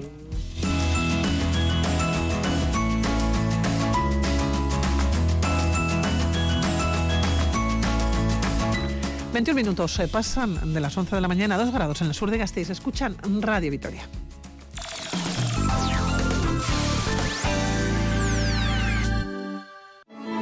Tienes mucho que aportar y por eso queremos contar contigo. Tu misión, construir un futuro mejor para toda la sociedad. Nueva convocatoria conjunta para el ingreso en la Ertzaintza y policías locales de Euskadi. Apúntate a la Policía Vasca y cumple con el futuro. Eudel y Gobierno Vasco. Ponte en forma ahora con Basic Fit. Mereces sentirte bien contigo mismo, así que haz del fitness un básico en tu vida. Hazte socio ahora, llévate una mochila de regalo y entrena 5 semanas gratis. Basic Fit. Go for it. Vuelve ICAS Vital, los cursos para todas las edades de Fundación Vital. 30 materias diferentes como filosofía, historia, arqueología, arte, música, pintura, economía, legislación, prensa, informática, fotografía, idiomas o nutrición, entre otros. Elige el tuyo y apúntate en fundacionvital.eus o en la Casa del Cordón. Disfruta aprendiendo con los cursos ICAS Vital. Estrena coche de inmediato con las rebajas de Central Seminuevos Kilómetro Cero. Elige entre los más de 16.000 metros cuadrados con coches de multimarca, seminuevos, kilómetro cero y ocasión, sub, eléctricos, todoterreno, industriales, turismos y además compramos tu coche y financiamos a tu medida. Central Seminuevos Kilómetro Cero en Portal de Gamarra 52. Rebajas. Es el momento de escuchar Super Canasta. Número uno en las ondas, nunca se cansan. Es media hora de juego coral y otra media para demostrar al rival que no hay revancha. Cuidado, no pises la línea. Si sales a la cancha con desidia, pronto vuelves a la silla. Las cosas claras, sin pelos en la lengua. Lo que damos aquí no te lo venden en la tienda. Super Canasta. Supercanasta, los domingos a la una en Radio Vitoria. ¿Sabes que el 47% de tu bolsa de basura es orgánica? El ayuntamiento ha puesto en marcha un nuevo sistema de recogida, una red de contenedores más amplia y con acceso individualizado para aumentar la recogida de los residuos orgánicos y mejorar su pureza para poder aprovecharlos mejor. Si quieres saber cómo funciona, cómo utilizarlo o tienes cualquier duda, pásate por los puntos informativos que recorren los centros cívicos y los Bisan. Tienes el calendario de ubicaciones en vitoria-gasteiz.org. Separa más, separa mejor. Vitoria-Gasteiz, Green Capital. Araski y Girona en Radio Vitoria. Sin miedo ante el líder, así afrontan las verdes un nuevo duelo a priori complicado, pero en el que el factor Roza vuelve a ser fundamental. Este sábado desde las 6 y cuarto de la tarde, baloncesto femenino con Rafa Ortego. Radio Vitoria. Compartimos lo que somos. En el programa líder de los lunes. Pues vamos a por el siguiente juego. A por todas, Un juego para poner a prueba las fobias. Yo no sé cómo voy a reaccionar a las arañas. ¿Qué gracia no me hace? Sí puedes. Tienes que sacar el oso salvaje. Voy a intentar, voy a intentar, pero es que no voy a poder. El Conquistador del Caribe, episodio 3. Van a morder, ¿eh? No van a morder. Este lunes por la noche en ECB2.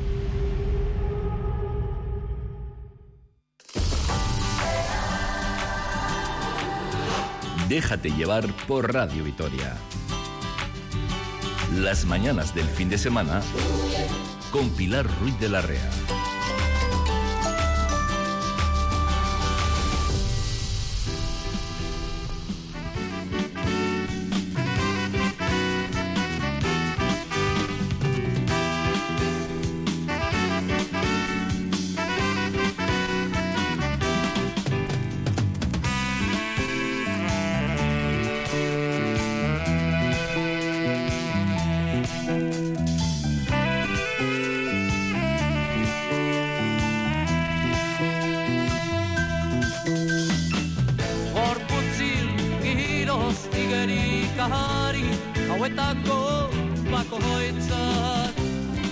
26 minutos se pasan de las 11 de la mañana y a estas horas se concentran en el agua frente a la comisaría de la Archancha unas 70 vecinas y vecinos del municipio de Legutio, en concreto de los pueblos de Urronaga y de Goyain. Y ahí está nuestra compañera Rosa Ortiz de Mendívil. Rosa, ¿cómo estás? Hola Pilar, de Urrunaga, Goyain y también de Urbina. ¿eh? Estamos viendo bueno, pues a vecinos y vecinas, como dices tú, un colectivo de unas 70 personas que están desde las 11 de la mañana frente a la comisaría de la Erchancha de la calle Portal de Foronda y además entrando de dos en dos a poner una denuncia personal porque nos dicen ya no aguantan más, la situación es insostenible. Te voy a presentar a, a, los, eh, a las personas que, que han, se han manifestado como portavoces en este momento. Pilar Iñaki Abasolo, vecino de Urrunaga, Egunon, Iñaki. Egunon. Marisa Borinaga, otro tanto, vecina de Urrunaga. Caixo, Marisa. Caixo, Egunon. Eh, hay que decir que estaremos como a dos grados. Ahora mismo está entre llueve, nieva, hace un aire. Eh, lleváis aquí desde las 11 de la mañana. ¿Hasta qué hora tenéis previsto estar, Iñaki? Pues se prevé al ritmo que van las denuncias hasta la una del, del mediodía o dos. Pues no creo que salgamos. No va a ir rápido esto, así que, pero bueno. En concreto, ¿qué es lo que recoge ese texto de denuncia que estáis registrando en la comisaría? De uno en uno, ¿eh? Pues lo que venimos denunciando desde hace un montón de años, que tenemos un grupo empresarial eh, al lado del pueblo, a un kilómetro en línea recta del agua que beben vitorianos y, bilbaínos, eh, que se llama el Grupo TUA que se dedica a reciclar y a valorizar residuos eh, peligrosos, gran cantidad de ellos, y que con el ruido y las emisiones que, provocan, pues tienen al pueblo eh, masacrado. Hay gente que ya no puede dormir, hay gente que pues, eh, necesita atención médica, algunos están tomando pastillas para dormir, y bueno, este grupo a bandera que cumplen todos los requisitos legales que marca la legislación, entonces no sé qué estamos haciendo aquí 70 personas hoy eh, en comunidad denunciando ante la. Ajá. Eh, vosotros eh, decís, el grupo TUA está contaminando vuestra salud, os está mm, pues llevando a situaciones en ocasiones eh, desesperadas. Estáis tomando medidas. Nos contabas, Iñaki, esto es así desde hace, bueno, al menos desde hace 10 años lo estáis denunciando, sufriendo quizás de antes. Habéis llamado a los bomberos, a la Archancha en varias ocasiones. El año pasado estuvisteis en las Juntas Generales, en el Parlamento Vasco, acudisteis al Ararteco. Vuestra denuncia ha llegado también hasta el Congreso de Madrid. Además, habéis realizado mediciones para argumentar la denuncia. Mm, yo no sé qué os queda por hacer. Pues queda por hacer que realmente este grupo empresarial que se reconocen como molestos, solo han dicho la palabra molestos, no han dicho insalubres, etcétera, que tiene sanciones, ahí en los expedientes de gobierno vasco están sancionados, pues que se ponga manos a la obra a respetar a la comunidad más cercana con la que convive. Porque reciclar residuos parece que es una función social, pero si se reciclan residuos eh, agrediendo al medio ambiente y a la salud de las personas, creo que no hay nadie quien entienda esto, ¿no? Es un sistema cuando menos cuestionable. ¿eh? Totalmente cuestionable. ¿Qué ha pasado en diciembre, por cierto, que me estabais contando antes de la conexión? Habéis tenido que venir en cuatro ocasiones también aquí a, a denunciar. Sí, sí, cuando sopla el, viento sur, pues eh, hay momentos donde no puedes ni salir de casa. No puedes salir de casa porque te irrita el estruendo, el estruendo que se produce en las máquinas trituradoras que tienen de, residuos. Entonces, eso y las emisiones que, pues bueno, huele fatal, huele como amoníaco, etcétera, pues realmente eh, somos una comunidad ahora mismo pues que, estamos machacados y, ya no sabemos qué hacer ni a quién recurrir. Eh, Marisa, Gobierno vasco, lo decía Iñaki, ¿eh? ha abierto varios expedientes. Además, ha, planteado que se cierre la zona de almacenamiento y las, las instalaciones de tratamiento para tratar de evitar ruidos y mejorar la calidad del aire.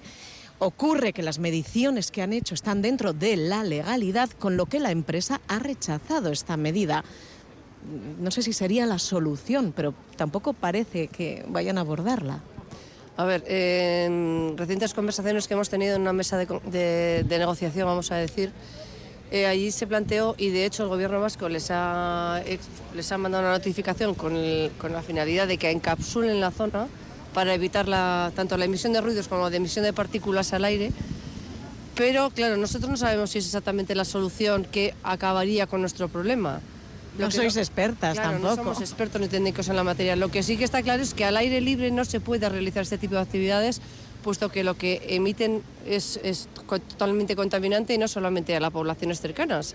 Que, to- que no, nos, no nos debemos de engañar en esto, sino que eh, esto estamos a menos de un kilómetro de distancia del, del embalse de, de Urrunaga que abastece a todo el mundo de, pues eso, de agua. Entonces, la solución Esperemos que sea esa la solución y también esperemos que la tomen en un corto o medio plazo como mucho. En ese sentido, ¿qué os dicen las, eh, desde Gobierno vasco, que es quien tiene la competencia en la materia? ¿Qué es Sí, sí, es el, es el gobierno vasco el que tiene que eh, requerirles para que cumplen estas medidas y establecer unos plazos para que lo hagan. No se ha hecho hasta ahora, no tenéis plazos que vosotras sepáis. Pues nosotros nos hemos personado en, el- en los expedientes y todavía no hemos tenido noticias por escrito al respecto. Cosa que, bueno, la Administración en este tema está obligada a notificarnos como per- personas interesadas en el expediente todo lo que se, en ello acontezca, claro. Entre tanto, lejos de solucionarse el tema, eh, yo no sé si se está agravando, Iñaki, porque decís que las empresas, lo mencionabas tú antes, reciben cada vez más camiones, más residuos con camiones y algunos llegan desde otros países. Así es, es una actividad lícita, es legal, pero entra en clara contradicción con lo que las instituciones, en este caso el Gobierno vasco, está contando a la opinión pública sobre economía circular y sobre huella de carbono. Cuando hay camiones que hacen más de 500, 1000 kilómetros para llegar a Urrúnaga a depositar residuos peligrosos, eso realmente, eh, pues eh, huella de carbono eh, no es. Y si hablamos de economía circular, de gestionar nuestros propios residuos y resulta que nos están llegando residuos de Francia y de otros países, pues realmente no hablemos a la opinión pública de, de economía circular. Esto es un, un negocio privado, lucrativo, que, que les está yendo bien, pero llamemos a las cosas por su nombre y, y punto. Y hagámoslo de una manera eh, no tercermundista, como se está haciendo eh, en las empresas de Gohain. Así de claro. No sé si en este tiempo, estos más de 10 años en los que venís denunciando la problemática, algún vecino, algún, alguna vecina ha abandonado los pueblos. Hablamos de Urrúnaga, Goyain, de Urbina. ¿Os consta? Sí, sí, sí, sí. Eh, hay vecinos que han abandonado el pueblo. Una vecina creo que, que está por aquí y pues porque no podía soportar más esa situación. Así que la gente se está yendo. Es decir, un pueblo que tiene más de 500 años de historia y un grupo empresarial que lleva como mucho 30 años en el polígono, pues nos está expulsando, nos está expulsando del pueblo. Ante esto, ¿cómo sentís, Marisa? Pues ante esto nos sentimos, lo primero, impotentes, porque nos estamos enfrentando a un grupo muy potente que está respaldado y que eh, no vemos que estén dando soluciones ni que la administración pública esté tomando cartas en el asunto a corto plazo, porque no es algo que ha empezado eh, recientemente, sino que llevamos ya bastante tiempo. Y llevamos notando que esto ha aumentado eh, exponencialmente desde hace aproximadamente dos años. ¿Qué ha pasado hace dos años en las empresas Bueno, del pues, Grupo Otúa? eh, que la, la producción o la- el impacto que está teniendo a nivel de ruidos y de emisión de partículas ha sido muchísimo más grande que lo que se venía produciendo hasta hace aproximadamente dos, dos tres años. Quizás porque ha incrementado su actividad. Ellos Yo en creo que su... sí. La- yo creo que se ha incrementado la actividad porque, de hecho, a medida que te vas acercando a- al polígono, eh, las montoneras que se observan por encima de las vallas son cada vez más altas y todo esto está al aire libre, con lo cual eso indica que la actividad ha aumentado y ha aumentado mucho. De hecho, en su eh, página web, la empresa, la- las empresas del Grupo Tú hablan de que son líderes. Sí, en una página web pues eh, donde comentan todo eso, que son líderes, pero son líderes en una gestión de, de residuos eh, pues vamos, muy lamentable, con mejores tecnologías disponibles que ellos abanderan, realmente paupérrimas, hay que decirlo así. Hay que, hay que, hay mucha labor que hacer en ese sentido. Bueno, pues os agradecemos que nos hayáis atendido y ánimo y a ver si os atienden rápido aquí, eh, Pilar, porque el tiempo cada vez está más complicado y hay vecinos ya todos con la carita colorada, ¿eh? De frío. Sí, es que ricasco. Ricasco, Iñaki, Marisa. Es que ricasco, Suey. Bueno, pues dos grados ahora mismo en los exteriores de nuestros eh, estudios aquí en, en Radio Vitoria. Nos despedimos, eh, Rosa. Quiero arte. Agur, agur, agur. Agur, Pilar.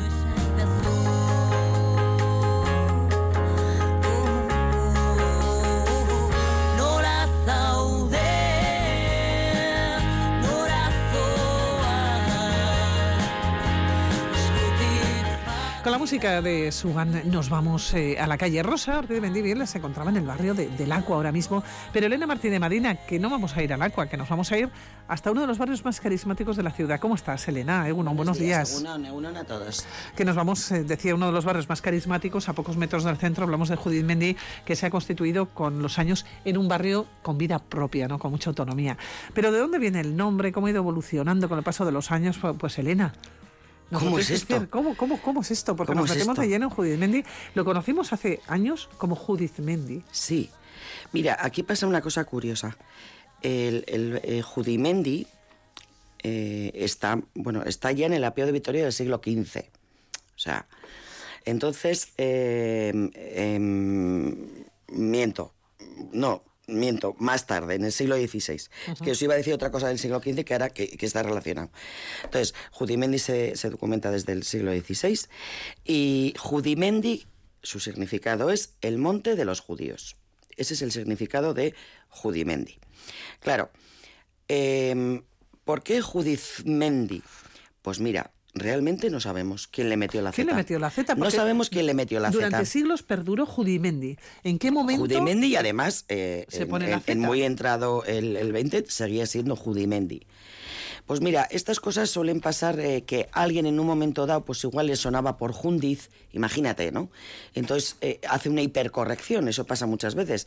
Fíjate todas las variantes que puede haber de apellidos y de otros nombres con AE, que se cambia una letra y aparece otro y es el mismo origen.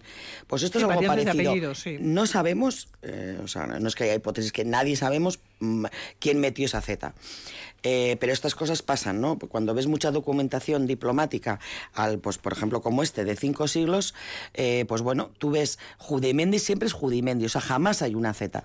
Y luego de repente en un documento te aparece ya con Z y ya todos empiezan con Z. Te date cuenta también que eh, nuestros escribanos, que son los, no- los, no- los notarios de ahora, ¿no? Pues muchas veces copias el documento anterior. Si a ti, por ejemplo, el anterior te han puesto mal el apellido, Que vamos a ser- imaginar exactamente que luego va repitiéndose. Puede Y eso lo hemos visto más veces.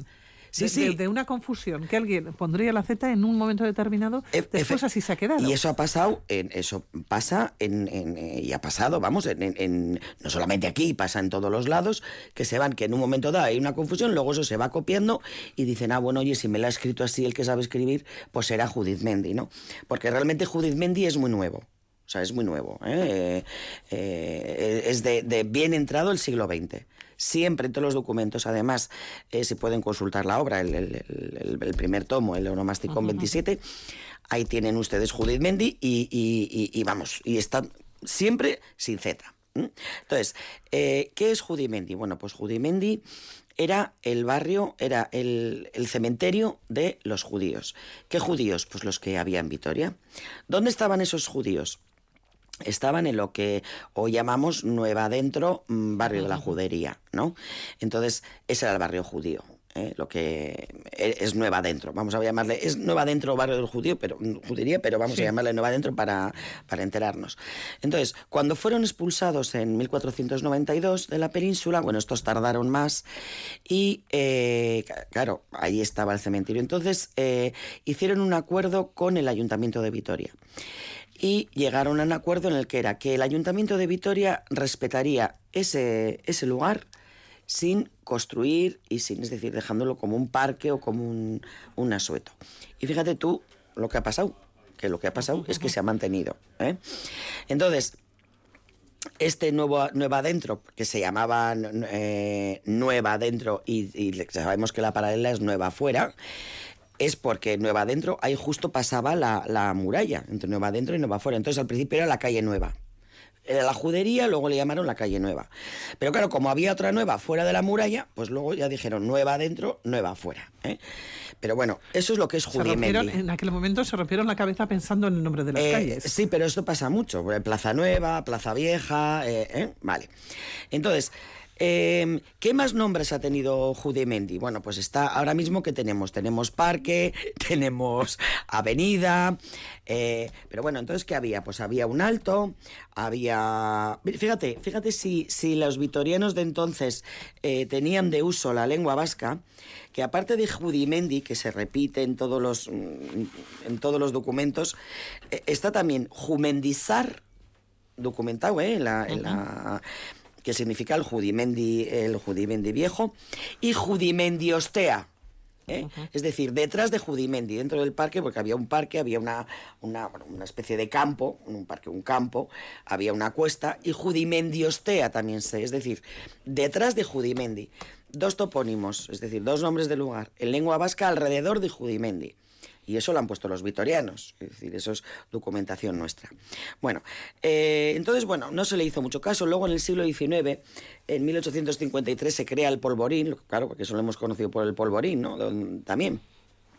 Y ¿Dónde íbamos de excursión? Exactamente, Al íbamos al, bueno, es que íbamos a tantos sitios de excursión, al Prau, a- o sea, unos sitios lejísimos, ¿no? Y entonces eh, en- eh, se construye el, el- el polvorín y que pues, luego también es, ha sido otro nombre, ¿no? Bueno, eh, Judimendi se empieza a construir en el, por los años eh, 40 y luego va cambiando. Date cuenta que el otro día hablamos del barrio de Arana. Y claro, Judimendi ahora está lado hasta Arana, es decir, sí. se comió parte de Arana, luego se alargó la avenida, todo lo que es la avenida de Judimendi comiéndose el Alto de Arana y, y demás, ¿no? Que quedaba al lado Recachiqui, que tenemos una otra calle que es Recachiqui, que eso también es el nombre del río que pasaba por allí. Luego, lo que hablamos tantas veces de que en Vitoria se mantienen la- los nombres del lugar, fíjate tú, Toponímicos, ¿no? Exactamente, todos los todos los topónimos eh, se van se van manteniendo, ¿no? Entonces, eh, a eso de lo de- en, eh, bueno, lo- luego, bueno, Santa Lucía, es que no nos da tiempo a todo. Si Santa Lucía estaba allí, que la, la ermita la derribaron en 1975. Pero bueno, fijaros, en el en, en los años 50 el ayuntamiento decide que va a construir en Judimendi. Era una zona como esa zona del polvorito, bueno, pues como Ajá. se iba a jugar, se iba a tal, pero bueno. Y bueno, había ferias, había, había cosas, ¿no? Pero que va a construir. Y entonces la comunidad eh, judía de Bayona, que eran los, los más cercanos a nosotros desde que se expulsaron en el siglo XV, pues eh, tu- tuvieron una reunión con el ayuntamiento diciéndole que no estaban eh, respetando el acuerdo de 1492 del siglo XV. Entonces, rehicieron ese acuerdo, pero el ayuntamiento siguió manteniendo, eh, o sea, se, se comprometió a no construir hasta día de hoy, que no se ha construido. Lo que es el polvorín, en principio lo que conocemos como Lo que, el es, lo que es polvorín. el, sí, o sea, a ver, el cementerio evidentemente no era todo, lo que ocupara Judith Mendy La- y, y tal. todo lo que era la avenida de Judith Bendy. Hay una persona que se pone en contacto con nosotros a través del WhatsApp y nos dice, cuando se hicieron las primeras casas del Polvorín, compramos un piso y era la avenida de Judith Mendy. Eran los años eh, 65. Exactamente. 1965. Es que la, la, la, mm, la- la- Claro, primero empezó, bueno, porque había la cuesta, ya hemos dicho, la cuesta, el camino y el campo. Esos eran campo de Judimendi, ca- camino de Judimendi y cuesta de Judimendi, ¿no? Eso se empieza a construir y la otra parte, como quien dice, la, la de final de, la, de, la, de la avenida Judimendi, eso era Arana. ¿Eh? Y tal. Pero luego ya se extiende toda la avenida Judimendi Y partiendo donde de ya se arriba. empieza, se empieza a construir. Exactamente. Donde no se y, ha ya, y ya el polvorín, yo creo que ya el polvorín no se le llama, ¿verdad? Nosotras sí, porque, porque tenemos ya una edad bien llevadísima, por cierto, no saben ustedes, pero habrá que animarse, ¿no, Pili? Pero, pero yo creo que ya el polvorín, nuestros hijos ya sí, yo creo que ya no, no utilizan el término polvorín, ¿verdad? Pues nosotros utilizábamos de, de- es más polvorín más que Judith Mendy, ¿no? Y, y bueno, y lo que quería decir, no, esta, esta cosa tan, tan curiosa, fíjate, al lado hay otra, no, por esa zona hay otra calle que es Médico Tornay, que era un médico judío. Eh, muy muy vitoriano muy eh, que es, es médico es médico Tornay Bueno, uno de los barrios más carismáticos, sin lugar a ninguna duda, de la ciudad, a muy pocos metros del centro. Es cierto que Judimendi tiene como una vida propia. bueno Judimendi es un eh, o Es sea, un barrio que le tenemos mucho cariño. eh, en general, todos los vitorianos. ¿eh? Eh, se le tiene mucho cariño, es un barrio de muchísimo ambiente. Eh, y tienen el polvorín. y tienen el, el El polvorín, polvorín, y tienen claro. todo el parque y tienen todo para jugar. O sea Todo el parque que- de Judimendi, así Pero se vamos, denomina ahora. decirles que no es que la Z ahora se ha quitado por esto del vasquismo ni del... No, no, no. Es que nunca ha existido esta- esta- esa Z hasta bien entrado el siglo XX. ¿eh? Pasa lo mismo que ya hablaremos otro día con Uritia Solo. Siempre es Uritia Solo. Hasta que un día aparece una U, alguien pone una U y se, y se- y se empieza a seguir. eh, eh, pero bien entrado el siglo Es tremendo, XX. lo decíamos al comienzo, como el Sí. topónimo Luego perduró. guarden ustedes sus nombres y sus apellidos tal cual, por porque se favor. los cambiarán. Alguien lo cambiará. ¿no? Exactamente. Pero este topónimo perduró durante los siglos siguientes eh, y, y el habla popular de alguna manera o alguien puso esa Z que ha sido como la hemos conocido, ¿no? Algunos son de finales del siglo, del siglo XX. exactamente. Un barrio que tiene esas reminiscencias, ¿no? Del pasado judío en, en la ciudad y ese monte de los judíos al que tenemos tanto, tanto aprecio. Exactamente. aquí en, en Vitoria. Bueno, Elena, que nos vamos a marchar porque Rafa Ortego ya ha entrado aquí. Vamos Ah, pues a si no me había enterado. Ha sido, Bueno, ha sido no saben difícil. ustedes como para no enterarse cuando entra. Rafa, Eguno, buenos días. Eguno, muy buenos bueno, ya días. tienes todo a tu disposición. Muchas gracias. ¿Por qué? Porque nos vamos con los deportes. Hoy partido de las gloriosas. Eso es, Ah, a partir de, de las 12, Villarreal eh, Deportivo Laves Gloriosas, un partido vital en esa pelea por el, por la permanencia en este caso.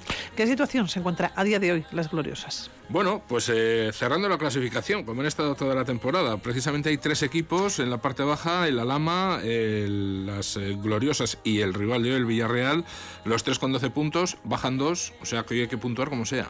Bueno, pues Mucho cruzamos los dedos, mucho mucho, ánimo para ánimo. nuestras chicas. Seguro que sí. Seguro que sí. Bueno, te dejo que sigas moviendo todos los ordenadores de la mesa, que son cuatro. No sé si quieres que te traiga alguno más para que lo sigas moviendo. Pero no que nos vamos a mover a nosotras. Yo si me pongo, ya sabes que... Sí, sí, sí. Nosotras eh, nos vamos, volveremos mañana, ¿eh? Déjate llevar, recuerden, mañana a partir de las 9 con ese programón aventureros, con unas aventuras impresionantes todas las semanas. Después seguiremos con muchas entrevistas, mucha información. Pero eso ya será mañana domingo. Rafa, aupa gloriosas. Ojalá que sí. Agur. Agur.